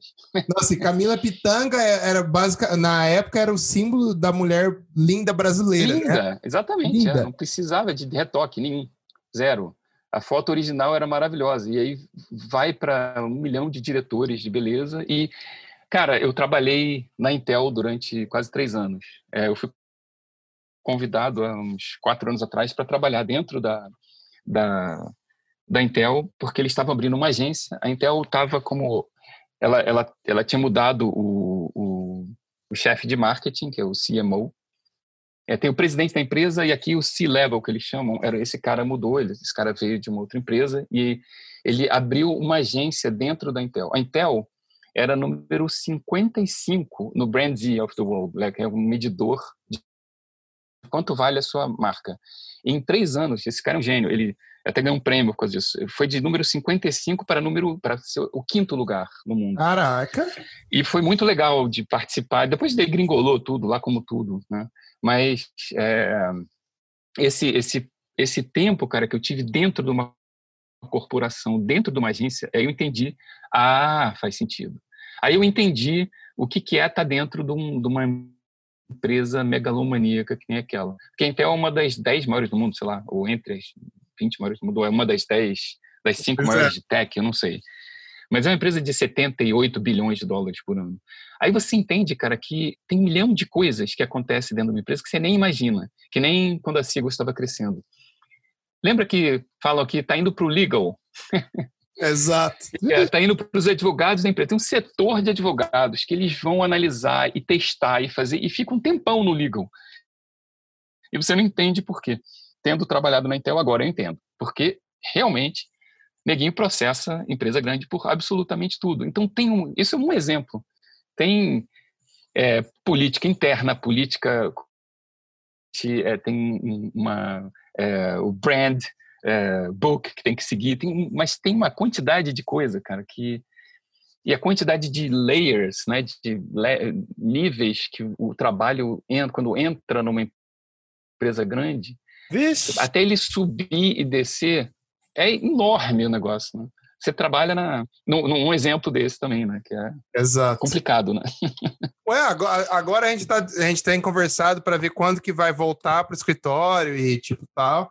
E aí o meu diretor uhum. fala assim, então, sei que a gente ia conversar disso esse mês, mas é, a gente ainda não chegou lá. Uhum, e aí é. ele fala: Eu vou avisando vocês quando tiver nova resposta, porque às vezes a engrenagem move devagar, cara. Tem muita coisa para ser discutida, é muitas opiniões.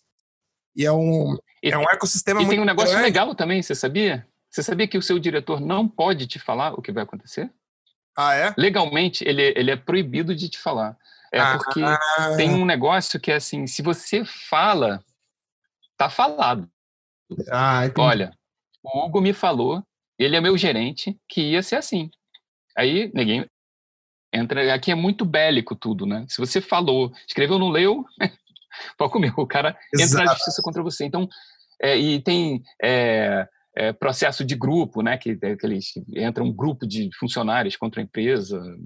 Já aconteceu no Facebook, num monte de empresa dessa que a gente vê de tech e, e nego e adora. um problemão para Nego adora processar os outros aqui nos Estados Unidos, né? Tem gente que ganha vida só fazendo é, merda. Eu nunca vi igual. É. Eu nunca vi país para ter mais. É, você quer ganhar dinheiro nos Estados Unidos, vira advogado. Se for advogado de imigração, então, bicho, você tá rico, filho. Putz, nem fala de. Tem o calafrio de advogado de, de imigração. Cara, agora eu quero mudar um pouquinho.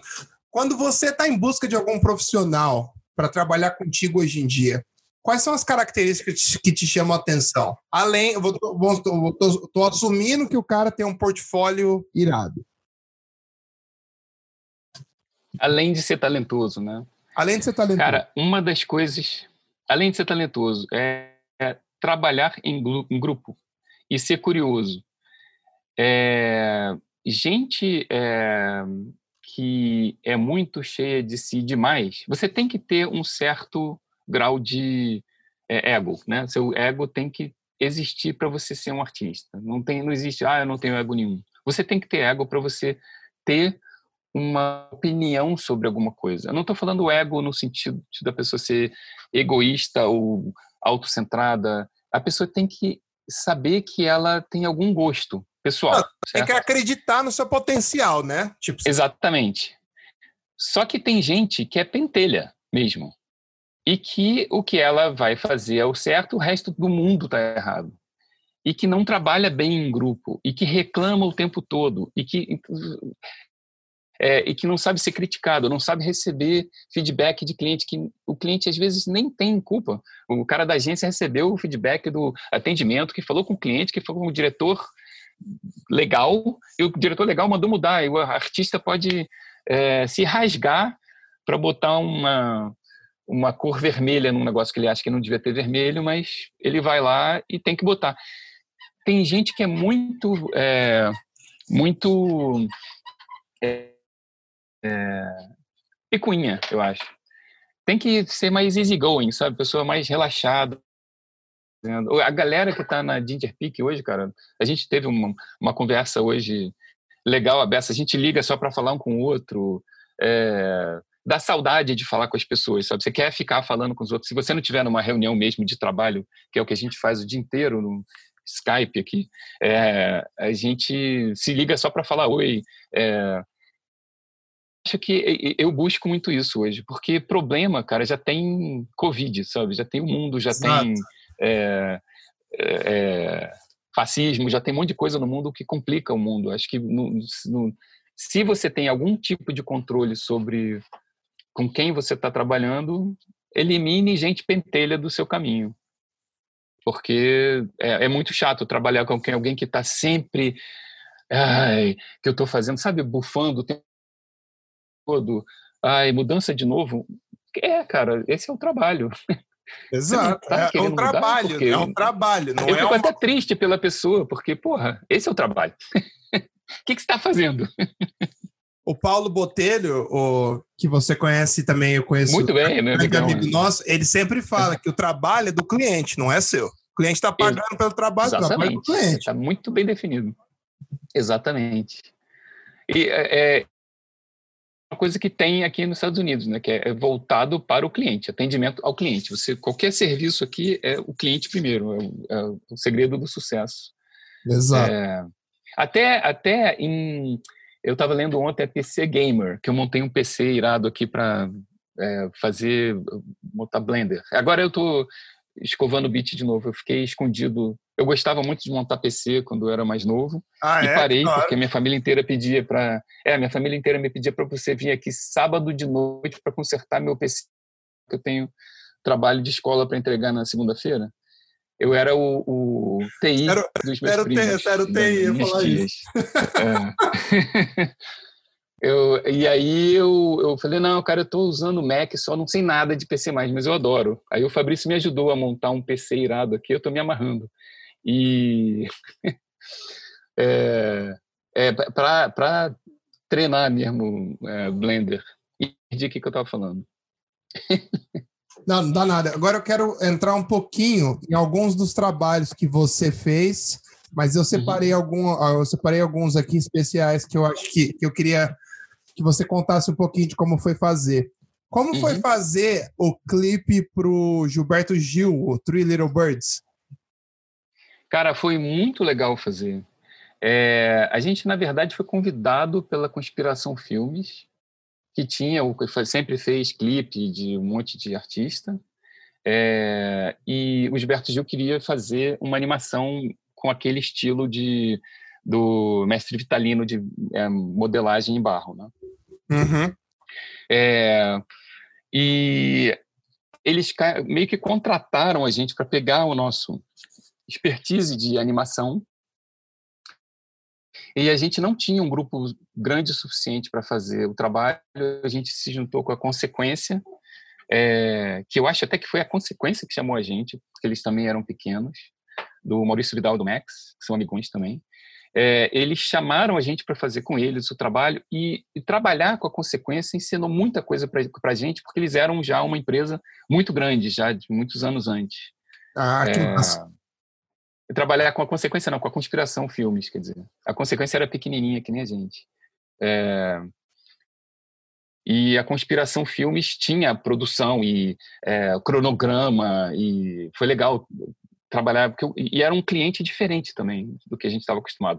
O, o, produto final era diferente. A gente pôde ser muito mais artístico no, na execução do, do, do, trabalho. O Flávio fez a direção de fotografia, ficou belíssimo o trabalho.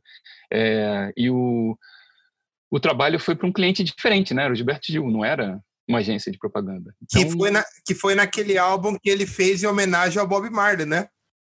Exatamente.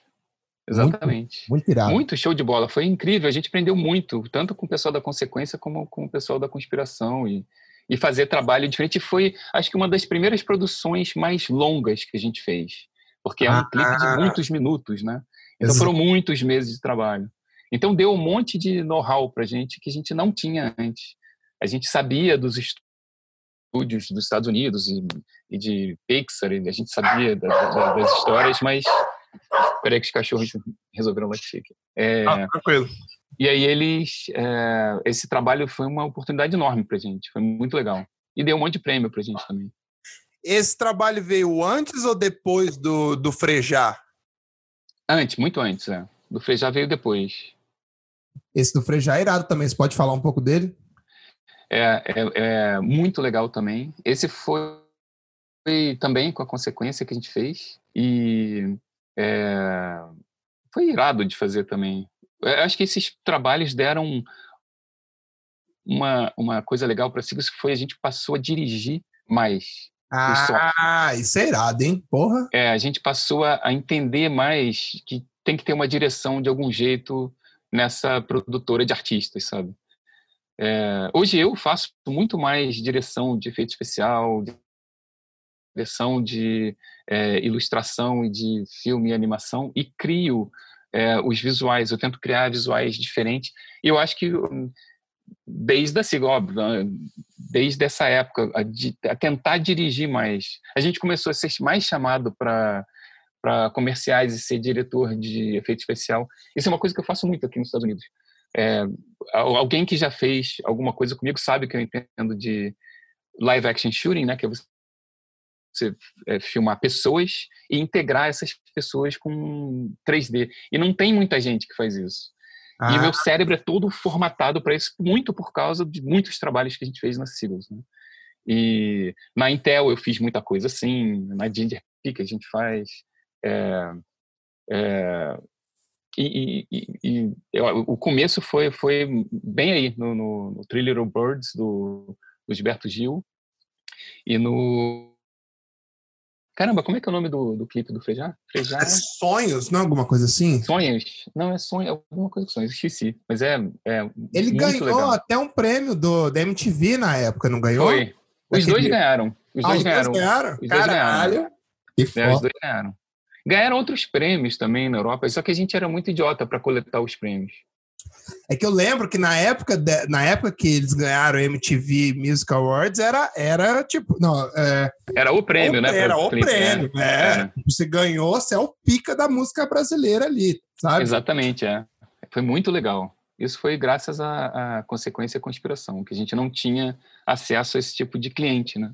E abriu uma porta para a gente incrível. A gente fez muita uh, abertura de novela para Globo que tinha CGI com gente, é, E muitos outros trabalhos também.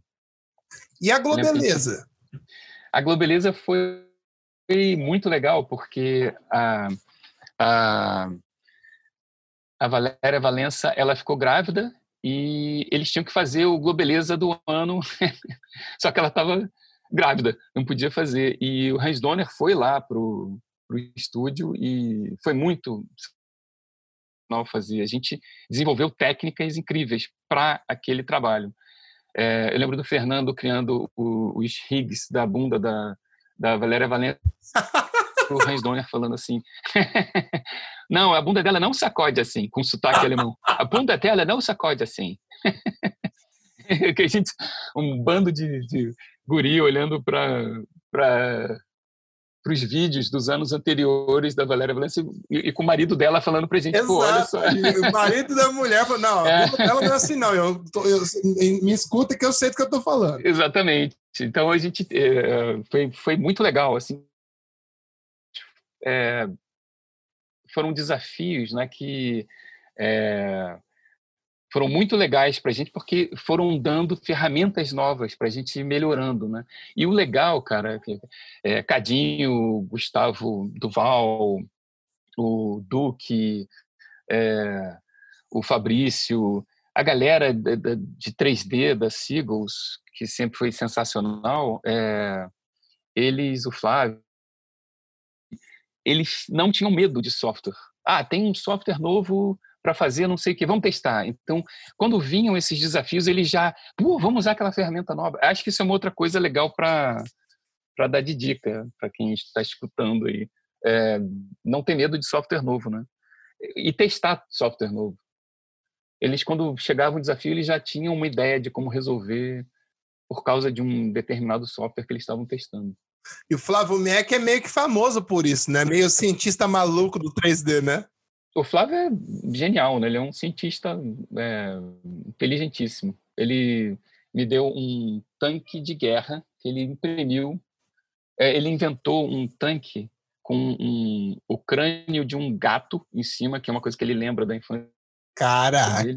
Ele, ele, ele fez o modelo 3D, ele imprimiu numa impressora de resina, e eu estou falando um negócio que cabe na palma da minha mão e tem esteira de tanque, é, funciona e, e, tem um crânio de gato em cima com umas metralhadoras no lado. Ele fez uma animação também disso, se você procurar Flávio Mac, você vai achar o portfólio dele. E ele pintou, cara, com um aerógrafo. Então tem nada que o Flávio faça que não é, ele não, não estude a fundo. Ele não vai fazer um negócio sem saber, sabe? Ele faz sabendo o negócio. Ele, além de ser muito talentoso, ele é um cientista, então é uma combinação killer.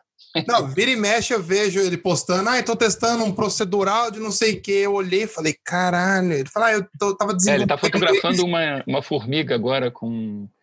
É, que tem. É, a gente faz photostacking, eu, eu fiz muito photostacking aqui para os clientes de tecnologia, porque o chip é uma coisa muito pequenininha, então você tem que tirar 150 fotos e juntar as fotos para fazer uma imagem de um chip. Exato. Computador. Porque é menor do que uma unha e tem um monte de prédiozinho dentro.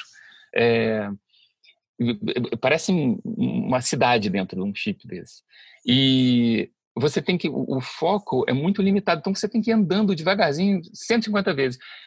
Isso todo mundo faz no mundo. Eu sei fazer e me, se for no, no YouTube você descobre como é que faz isso rapidamente. O Flávio não quis fazer só isso, ele quis fazer um negócio que, além de fazer isso, ele cria a fotografia da formiga no 3D com Cara, com fotoscan, entendeu? Ele faz um modelo 3D, aí inventou uma lente que elimina o brilho, é, um, um, polarizador para eliminar o brilho do reflexo do, da, na, na, casca da formiga. Então ele é um cientista que vai a fundo no que ele está fazendo, ele não faz nada meia boca, tudo tem que ser é, perfeito que ele faz. Isso é muito legal. E, e eu acho que o que o, o, Flávio representa nisso, você pode transferir isso para o George Rutherford de manipulação, o Zé em arte, o Fabrício em modelagem e, cara, e personagem e ideia, o é, Guilherme Formente modelando, o, o Gustavo Schiner é, fazendo, é, concebendo uma ideia, é, é, a Dani também, que trabalha com a gente com motion graphics, ela estuda motion graphics no, no, no mundo inteiro. Então, eu acho que é, você perguntou do sucesso da Sigo, acho que foi isso, né? O talento dessas pessoas, da Ginger Peak agora também, por isso, né? As pessoas que estão lá são muito talentosas e, e, e detalhistas, né? Não, não se não fogem do detalhe da coisa. Exato, isso é muito bom, né, cara?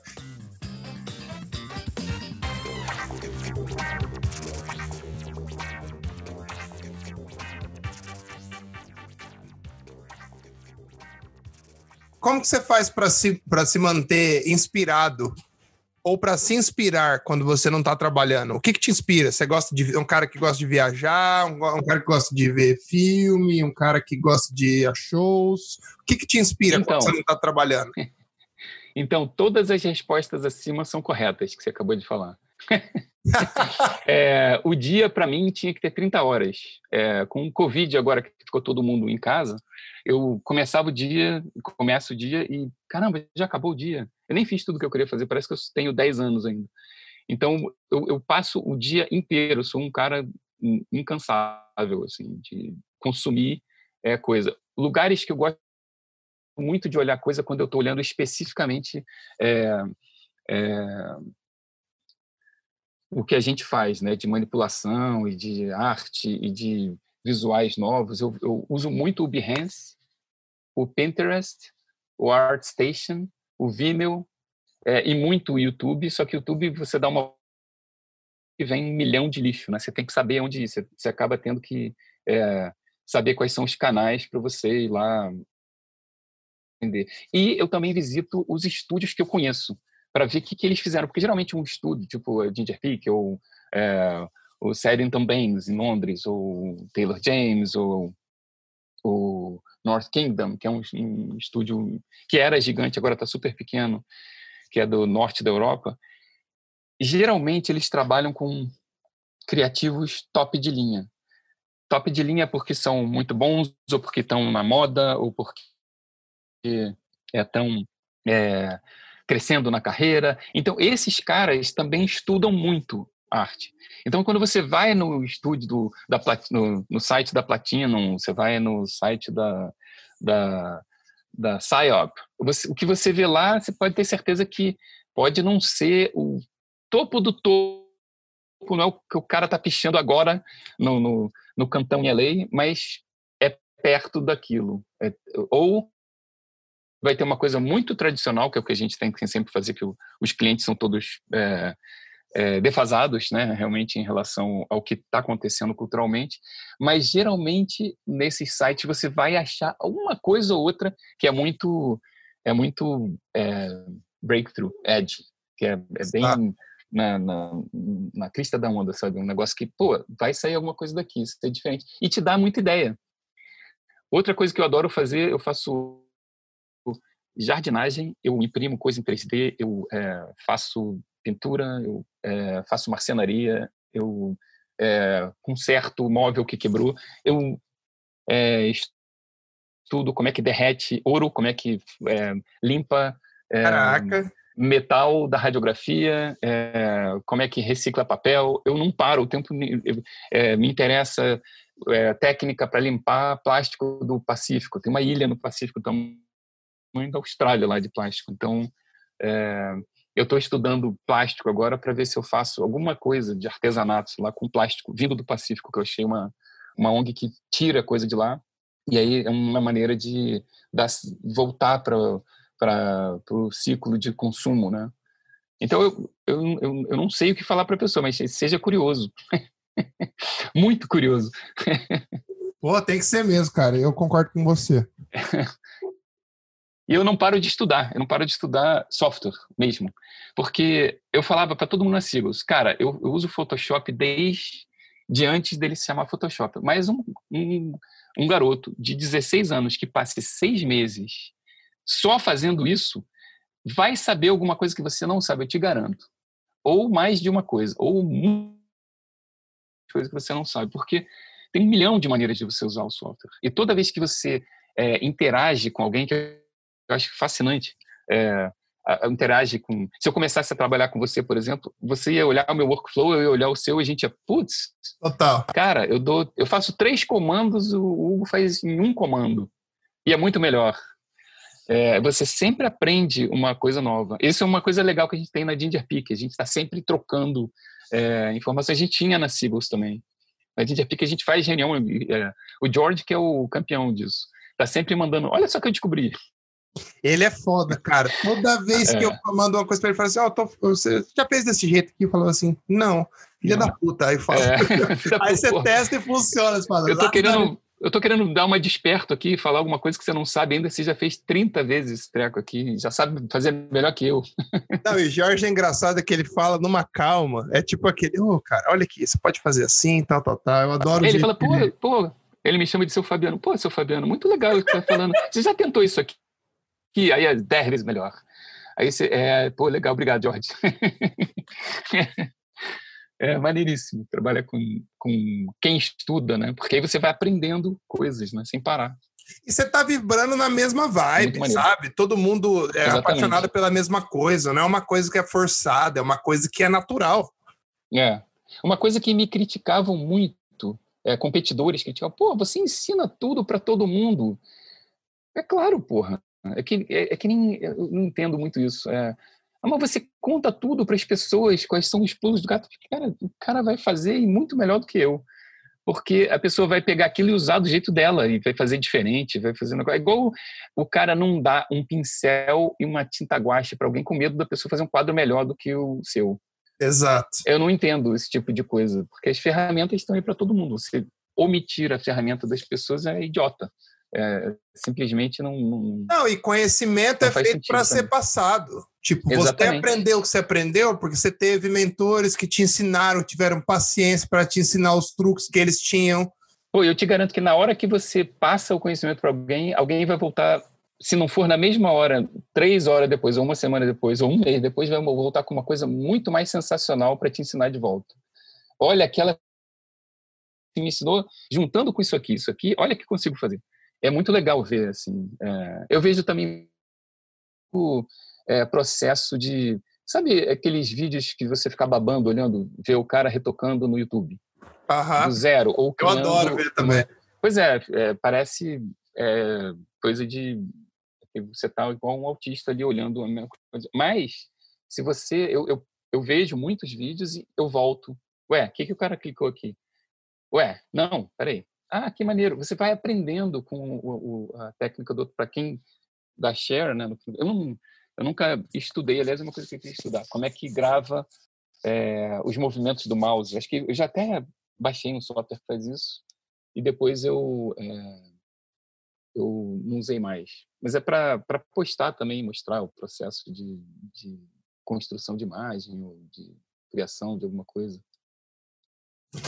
E agora uma outra pergunta. O que é importante, o que você acha importante para quem está na liderança de um estúdio ter como qualidade? Para que, que ele seja bem sucedido? Para o estúdio se manter não, para alguém, para alguém que está, para alguém que estava, por exemplo, que está num estúdio que está mais ou menos na sua posição, como uhum. sócio, como diretor do estúdio, como diretor criativo, o que, que você faz para para se, para se não se manter, mas para estar tá sempre liderando essa equipe, porque para trabalhar num cargo de liderança não é muito fácil, né? Você é um cara que você é o cara que é ao frente, você tem que estar tá sempre motivando a galera, você é um cara que tem que estar tá sempre para cima, você é basicamente o termômetro do estúdio, né?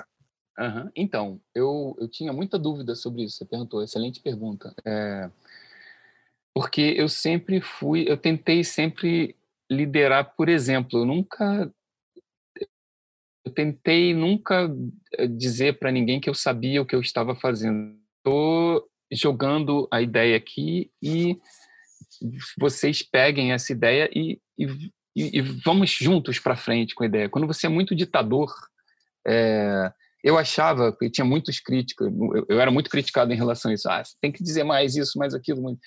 Só que eu tinha dúvidas sobre esse estilo. Eu até é, faço hoje em dia um curso na Alemanha chamado Berlin School of Creative Leadership, que é um curso para criativos de, de, de, criativos, de estúdios, de agência de propaganda. E os caras que vão para lá são sempre top da, das agências do Rio de Janeiro, da, de Nova York, do mundo inteiro. Além de você trocar é, esse negócio que a gente está falando de trocar informação com o pessoal do seu trabalho, eu troco com outros líderes. E eu faço esse curso desde 2015. É... O, que, que, o que, que foi legal nesse curso? Esse curso é na Alemanha, mas ele é ensinado em inglês é, e os professores são de Harvard, de Colu da Columbia, da Ivy League. Os professores são todos muito feras e são pessoas que, por exemplo, quando a Bélgica teve um problema financeiro, o meu professor de finanças desse curso foi o cara que eles contrataram para consertar a Bélgica. A Iceland agora, na Islândia, teve problema chamado para resolver. Quando as Alemanhas se juntaram, o meu professor de estratégia foi o cara que criou a estratégia para a Alemanha, os alemães ocidentais aceitarem os alemães orientais, porque tinha uma, uma, um preconceito. Então são caras que, porra, escutar uma hora de aula desse cara é uma lição de vida, assim. É, então, um desses caras é o David Slocum, que era o meu mentor nesse curso. Ele agora está no Google, é uma, um negócio de inovação do Google. Ele se mudou. Ele, ele, ele era de Washington, like, ele dava aula também em Yale, Harvard, nessas Columbia, e, e, e se mudou para a Alemanha por causa desse curso, que ele se apaixonou pelo curso, ficou lá uns alguns anos, é, de 2010 até ano passado, eu acho, e agora ele está aqui no Google. O, ele, ele, ele é o cara que fala mais sobre leadership, ele tem livros sobre leadership, ele tem um montão de livros sobre leadership, e existem vários estilos de liderança. É, o, e liderança criativa é um desafio, porque se você está num banco e você tem normas estritas e procedimentos, você é um ótimo líder. Se você é um cara assim, com criativo, você está ferrado, você não vai conseguir é, ir para frente. Você vai desencantar o cara, vai ser chato trabalhar lá, você é um ditador, você não escuta nada. Então, a minha, a minha dica, e agora eu posso falar estudado, eu tinha isso meio intuitivamente, é você ter uma, uma relação de amizade e se preocupar com a pessoa, que é como eu, eu, eu não consigo separar, sabe? Eu, eu, me fico preocupado com a pessoa, eu quero saber sobre a pessoa. Se ela está com problema, eu consigo ver. Eu era criticado porque, pô, você perguntou como a pessoa estava, a pessoa começou a chorar. É, eu vi que a pessoa não estava bem começou a chorar. Então, é, é, é, bom e ruim, porque aí você desmonta um profissional que podia estar tá ali sólido, mas a pessoa é uma pessoa. Então, isso vai Exato. influenciar. Então, o meu estilo de, de liderança é ser do povo na verdade. E as pessoas me respeitam muito. Eu, lembro do Ricardo, é, que era o gerente de manipulação, ele falava, cara, é chatão, porque você está sempre sorridente. Quando você, seu sorriso baixa um pouquinho, eu já sei que tem alguma coisa errada. então você acaba dando também sinais de que você está preocupado e as pessoas querem te ajudar. Eles, as pessoas não querem ser um problema. Outra coisa que eu aprendi nesses cursos e lendo muito sobre liderança eu lia muito aquela revista Você PSA no Brasil, e tem uma, uma aqui nos Estados Unidos similar e outras revistas, é que 90, não, 75%, isso é uma estatística, eu adoro estatística, 75% da população de trabalhadores do mundo trabalha pelo quê? É, é, é uma das coisas que perguntaram na Berlim School É pelo dinheiro, pelo status, pela posição, pela é, possibilidade de crescimento e pelo reconhecimento. Era a sexta coisa. 75% da população de trabalhadores do mundo trabalha pelo reconhecimento. Um tapinha nas costas. Não é surpreendente você saber isso? É, é, então, ser muito duro não, e não ver a pessoa como pessoa, para mim, é um erro idiota. Hoje em dia eu vejo que é idiota. Eu tinha dúvida, hoje em dia eu tenho certeza que é. Que é. E tem, um dos arrependimentos é não ter sido mais ainda. Eu sou muito. É... Você sofre mais com isso como líder, te deixa muito mais vulnerável, porque as pessoas sentem abertura para vir com todos os problemas dela para cima de você, mas é, a presidente da Pepsi, que é uma empresa que ninguém fala, porque você acha que Pepsi é só garrafa, mas a Pepsi é dona da GC Lever, é dona de um monte de coisa. Ela é assim. É, tem um monte de líderes no mundo que trabalham dessa maneira. E você pode ser o Putin também, que é um cara que é assim que eu quero e pronto. Funciona. Para muita gente funciona. Então não tem como eu falar assim, a liderança que você tem que fazer para ter sucesso assim, porque tem gente que adora um ditador é, e, e, e, segue ditador. Né? Tem exemplos de presidentes assim. Então uhum. você você é, você ter seu estilo, vai em frente e vai e, e vamos embora. Mas esse não é o meu estilo. Então eu não sei dar um conselho específico. Eu só eu só sei Não, era mais agora... a sua opinião mesmo. Qual é a sua é, visão sobre o tema? É, a minha a minha opinião sempre foi ser humano e e, e, e, ouvir a voz do artista, a opinião da pessoa, o que, que ele tem para falar e tentar é, incluir as pessoas nas decisões da empresa. É, e eu tinha muita dúvida em relação a isso, se isso é, é bom ou ruim. Mas agora eu tenho gente de Harvard, do resto do mundo, gente que faz isso no mundo inteiro e estuda isso. É, não por ser Harvard, porque eu tenho um pouco de raiva de, ah, eu fiz o curso em Harvard e aí agora eu sou ferão. Não tem nada a ver com isso. O cara é gente finíssima, ele odeia também esse tipo de coisa, esse professor que eu estou falando, e ele, no estudo dele, notou que as empresas que deram mais certo são empresas que o cara. É, você vê o Elon Musk, você vê. Exato. É, é, o Steve Jobs, do jeito dele, ele era um cara dentro do negócio, ele era. É, se você vira o filme e os negócios, tem um negócio meio ditatorial com ele lá, mas tem um negócio de paixão pelo. Total. Pelo, total. pelo negócio que você que você caramba, você passa a amar aquilo ali também. Acho, acho que isso faz muito parte do. Você tem um entusiasmo, né? Você li, li, lidera com entusiasmo para. E, e, e uma, a coisa principal, eu acho que isso eu não me arrependo e sempre incentivei muito é a progressão da carreira, mentorar a pessoa para ela crescer. Eu lembro que o Paulo estava, o Paulo da Icone, ele estava prestes a abrir o estúdio dele, a gente passava, virava a noite e eu ficava com ele lá, a gente ficava conversando ele ficava me perguntando, pô, como é que é? é isso, isso, aquilo, e eu falando para ele, cara, porque eu sabia que ele ia, em algum momento, se destacar e ir embora. Não, eu acho que você tentar bloquear o crescimento de quem trabalha com você é imediatamente notado. É, você tem que ser um, um aviador, né, uma, um viabilizador do talento daquela pessoa para o mundo. Se a pessoa quiser e você tiver condições de, de gratificar a pessoa de acordo com o talento dela, e é muito raro isso acontecer, é, beleza, essa pessoa vai ficar com você. Ou a pessoa é, não tem o, o, o, senso de empreendedor e não tem saco de atender cliente, não sei lá, e você tem, eu tenho isso, eu gosto de fazer essa interatividade. E aí é mais confortável pela pessoa, ela, ela tem um ambiente de trabalho legal, ela recebe um salário razoável e, e trabalha com gente maneira, é, é um estilo de vida. Eu acho que quando você mostra para a pessoa que ela, ela tem um valor, que a empresa melhora com ela, ela não é um burden, que nem fala aqui nos Estados Unidos, ela não é um peso que você está carregando. Esse cara faz a empresa sobreviver e ir para frente quando você mostra para a pessoa que ela, ela, ela tem um valor, eu acho que é, é, esse tipo de liderança que eu acredito, na verdade, que eu vejo dar certo. Irado, irado. Várias empresas pelas quais eu passei que, que funciona. E agora com embasamento. Agora com embasamento. É bullshit, mas é embasado. Foi só Não, uma... tá certo, tá certo. Você tá certo. Eu, é, eu... é bullshit porque é, eu tenho é, calafrio de, de, de, Ah, eu tenho um PHD de não sei o quê. Dane ah, é, sei, quero sei. saber. Entendeu? É, é, eu não quero saber que você tem PHD. Mas é, eu fui fazer esse curso muito para entender esse, esse.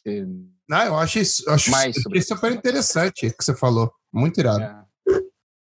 Bom, e é agora... é legal que o curso só tem gente feraça e você acaba vendo como as pessoas se batem lá. É, é interessante ver a personalidade das pessoas, é maneiro. Imagina, imagina, mais com gente desse escalão ainda. É. é Bom, estamos chegando no fim. Eu vou fazer mais uma pergunta e daí eu vou fazer uma coisa surpresa e depois a gente encerra, beleza? Beleza, maravilha. Qual que é a marca que a Ginger Peak, que vocês da Ginger Peak querem deixar no mercado? Essa pergunta é... tem uma hora para falar? é para responder vontade, rápido. Eu tô sempre essa. Não, é o seguinte, é, eu acho que eu acho que a, a,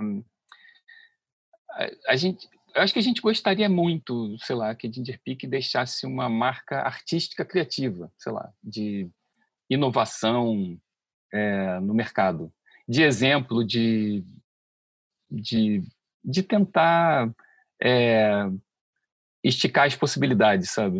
Uhum. Mas eu acho que a gente ainda tem um caminho muito grande pela frente para fazer isso, porque é, a gente está bem estabelecido agora, a gente tem um time sensacional e a gente tem um, um, um, uma quantidade de clientes que pede trabalho para a gente que é, e, e, a gente tem um sistema, graças a Juliana, mulher do Fabrício, que é, trata da parte financeira. A gente está passando pelo, pela fase da Covid e está todo mundo lá. A gente, não, não, a gente conseguiu não demitir ninguém lá, muito por causa do trabalho do Fabrício e da Juliana. É, e eu acho que tanto acho que o Fabrício, é, a galera de lá, eu, a gente tem essa curiosidade e vontade de criar visuais novos que, deixe, que, que, que direcionem o, a, a linha de artística, sabe? Ah. É, a gente já conseguiu fazer isso em alguns trabalhos. Infelizmente tem trabalho que a gente não pode mostrar da, dessa parte de que a gente faz para indústria de entretenimento, porque eles são os donos dos direitos autorais. A gente não pode botar nem no portfólio. Tem coisa que eu posso mostrar para você se eu for aí te visitar, mas eu não posso botar no portfólio da gente. Então tem uma coisa que a gente faz que não pode ir para lá. E a gente está sempre puxando a, a, a, linha, né? É, e, e, a gente faz um negócio legal. A gente tem um conselho interno da gente e é, a gente começa de, ó, oh, fiz isso aqui comentários, pitacos. É, ah, e aí fica um dando pitaco no, no, na, na, ideia do outro, vindo com outras ideias, mostrando referência, é, e que faz a gente crescer muito como artista e profissional. Né? Então, Total, eu essa troca é essencial. Pois é, acho que é, é isso que a gente queria muito, deixar uma marca artística. É muito difícil hoje em dia, né? que é muito convulsionado o, o social media, essas coisas todas, mas é, acho que a gente ainda está caminhando para ficar melhor ainda. A gente já, já um trabalho muito legal, mas eu acho que a gente pode ainda é, é aquela coisa do artista, né? Que você pinta um quadro e depois, porra, podia ter feito alguma outra coisa. Então você está sempre Exato. querendo melhorar, né? Sempre que eu te pergunto qual que é o seu melhor trabalho, você fala o próximo. Exatamente. e uma, agora uma curiosidade, por que, por que o nome Ginger Peak? Cara, quem deu esse nome foi o Igor Maia, porque eu tenho, eu sempre tive cabelo avermelhado e a barba vermelha. E ginger é, é ah, ruivo em inglês. Uh -huh. Então é, é pic de picture, é, quadro do ruivo. Ah, que massa! Que virou. Que massa. e, oh. e, foi o, eu não sei nem se o Igor lembra disso, mas o Igor é um designer sensacional que foi da Sigos, é. Feraço, ele, ele que deu a ideia do Ginger Peak. Que massa! Eu nem imaginava. É. Bom, estamos chegando no fim do podcast. E, cara, queria te agradecer de coração por ter tirado esse tempo para trocar uma ideia comigo. Mas antes da gente encerrar, tem uma coisa que eu faço com todos os convidados que eu preciso fazer com você. Você tem alguma pergunta para mim? Pô, várias. Manda então. É, você gosta de morar aqui nos Estados Unidos? Essa pergunta. Eu gosto pra caramba, mas bate naquele mesmo, na mesma tecla que você falou. Tem algumas coisas daqui que eu discordo, várias uhum. coisas que você já falou, não vale nem a pena tocar no, no tocar no tema de novo, uhum. mas para minha carreira profissional, para o meu desenvolvimento como profissional, eu sinto que o salto que eu tive aqui em seis anos demoraria uns 20 para eu ter no Brasil e talvez eu nunca teria conseguido as oportunidades que eu consegui aqui, por exemplo. Foi legal, fiquei curioso de saber também, porque eu tenho pouquíssimo é, conhecimento de brasileiros que moram aqui. Eu não, conheço muita gente que veio do Brasil para cá. E eu sempre fico curioso de saber. É bem parecido com, com o que eu acho também. Foi um salto enorme, assim. E é muito diferente é eu acho que, é, que você tem mais chance. Não sei se eu posso estar falando besteira, mas eu acho que você tem mais chance de se destacar aqui. Uhum. Porque talvez esteja, tenham mais olhos olhando para você, você tenha, mais, você tenha mais oportunidades. É, é verdade, o mercado é muito maior, né? Exato. E eu acho que a galera, a gente brasileiro, quando vem para cá, a gente vem com sangue nos olhos. Então a gente não vem para perder. É Exatamente. diferente você comparar um cara que é imigrante, que vem para trabalhar aqui, que largou a família para trás, largou tudo para trás e veio para fazer para tentar sucesso aqui, com um cara que Uhum. mora aqui. O cara não tem a mesma pegada, é a mesma vontade que você tem. Não tem. Uhum. Não tem, não verdade. vai ter nunca. É verdade. Então, eu acho que isso é lógico que é muito mais difícil você morar aqui, vir morar fora, largar tudo, enfim. Mas quando você se estabelece, você se estabelece de verdade, sabe? As Uhum. pessoas respeitam o seu trabalho. Tipo, demora, mas quando você consegue isso, é, é, é animal, porque você tá. Eu sempre quis, sempre fui um cara que quis me provar. Porque, Uhum. quando, supor, quando eu tava, quando eu era mais novo, tinha essa vontade de sair do Brasil, porque o PP tinha saído do Brasil, o Milton Menezes tinha saído do Brasil, tinha uma galera que eu admirava que tinha saído do Brasil, eu falei assim, cara, se você. Então eu coloquei na cabeça, se você for bom, você tem que sair do Brasil. E eu não só queria sair do Brasil, mas eu queria me provar. Falei assim, eu quero ver se eu sou bom. Ah, Uhum. tão bom, eu quero ver, se- quero ver se eu sou bom nos Estados Unidos, entendeu? Eu quero me colocar Uhum. no fogo e na guerra para ver da onde vai sair. E eu consegui. Lógico que tô, ainda tô longe da onde eu quero chegar, mas eu consegui sobreviver e tô bem, sabe? Tipo, Uhum. e, e o orgulho que você sente quando você conquista uma coisa dessa é muito maior, porque você conseguiu sozinho. É, exatamente. Não, é muito teve- legal. não né? tem ninguém para falar para você assim, ai, mas eu fiz não sei o que por você. Não, não, eu fiz sozinho. É, quem é que tá por trás disso, né? Não Ninguém. tem, é você mesmo, né? Tem que ser um... Isso é legal pra caramba, bem legal. Pô, muito legal, Hugo. Legal a beça aí, conversar com você. Acho que eu falei demais até. Pode Que nada, aí. cara, eu adorei. E eu queria te agradecer do fundo do meu coração. Eu já estava querendo te conhecer fazia tempo. E muito obrigado por ter tirado esse tempo para trocar uma ideia comigo. Eu sei que é, tá tarde aí, você tem família, tem filho, tem cachorro.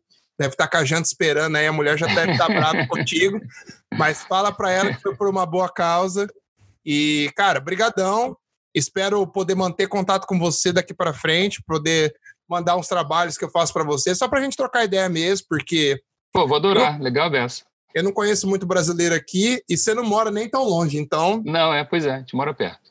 quem sabe até quando esse Covid terminar, a gente pode tomar uma aí e dar risada.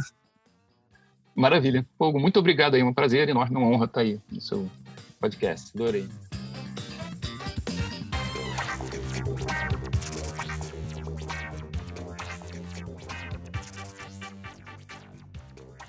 Bom, e é isso aí, galera. Esse foi o episódio 28 com Fabiano Feijó. Um episódio simplesmente mágico. Eu espero que vocês tenham gostado. Para mim foi uma realização pessoal ter esse cara no podcast e trocar uma ideia com ele, sugar um pouquinho desse cérebro maravilhoso e trocar ideia e aprender muito. Agora vamos para os nossos recadinhos semanais. Se você ainda não comprou o seu passaporte do Photoshop Conference, vai no site www.photoshopconference.com.br e adquira o seu convite. Ele acontece na edição virtual, dia 14, 15 e 16 de setembro. E se você comprar esse passaporte, você tem direito ao, ao evento presencial em maio do ano que vem. Também, toda semana agora tem as lives dos nossos parceiros. Então vamos começar anunciando aqui. Alequise Live toda terça, 7 horas da noite. Ele traz um convidado novo, eles trocam bastante ideias, dão dicas sobre Photoshop e tudo mais. Na quarta-feira tem o brother Jean Campos com o Wall. Toda semana tem um papo legal com um convidado irado também. Bem, um conteúdo bem vasto e bem diferente do que a galera tem feito, então acho que você vale a pena conferir. Na quinta-feira, Luz com Café, dos meus amigos do Grupo Luz. Ah, na quinta-feira, acho que às 8h30. Esse conteúdo tá muito irado. Semana passada eles bateram um papo com o Montalvo. Eu pude aprender bastante. O cara tem uma experiência aí, um conhecimento fodido. E pra você que tá de bobeira aí, tá trabalhando, cara, bota, bota a parada e fica escutando que você vai acabar aprendendo alguma coisa. Sempre tem coisa legal. E agora, nas sextas-feiras também, o Gian Campos tá fazendo Photoshop Fan Battle. Essa semana passada foi com o Cauê, com com a Lê, com Caio Vinícius e o Rodrigo de Magalhães. E nessa semana agora vai ser comigo, com Rafael Falcone, com Júnior Rocha e o professor Anderson. Então, vamos ver o que vai acontecer. Eu não tenho noção como vai ser essa fita. Nunca fiz uma Photoshop, pero. então vamos ver, né, brother, o que vai acontecer, mas tamo aí. Tamo aí porque deve é. E no lado pessoal, tô terminando as imagens de Mercedes, que eu tô fazendo no meu tempo livre. Também peguei umas imagens para fazer de Lamborghini, que eu tô muito animado. Um brother meu de San Diego me deu as fotos e, cara, tô bastante animado. E a gente tá chegando no episódio 30, galera. Queria pedir para vocês, quem puder mandar perguntas pra gente, pra gente tá formulando um episódio especial no, dia, no, no episódio 30. Caso a gente não consiga, eu ainda vou fazer uma Vou fazer uma, uma, uma parte com, com de QA, né? Questions and Answers. Mas se eu não atingir o tanto de perguntas suficiente, eu vou só colocar um, um convidado novo, que eu tenho alguns guardados aqui na manga, especiais.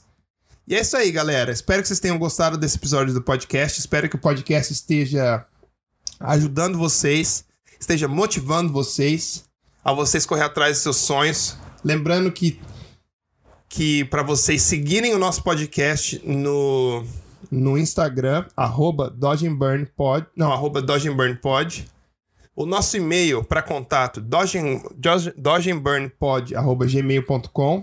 e também curtam a nossa página no Facebook, ajuda a gente. Sempre que vocês, virem que eu dei share no podcast, dá um share na sua timeline, dá um share nos seus stories, marca a gente. Vamos fazer essa comunidade crescer mais. A gente tá mandando muito bem nos rankings. E, e eu só vejo crescer essa audiência mais, o que me motiva muito a trabalhar. A gente tem uma equipe pequena, só eu e Vitinho.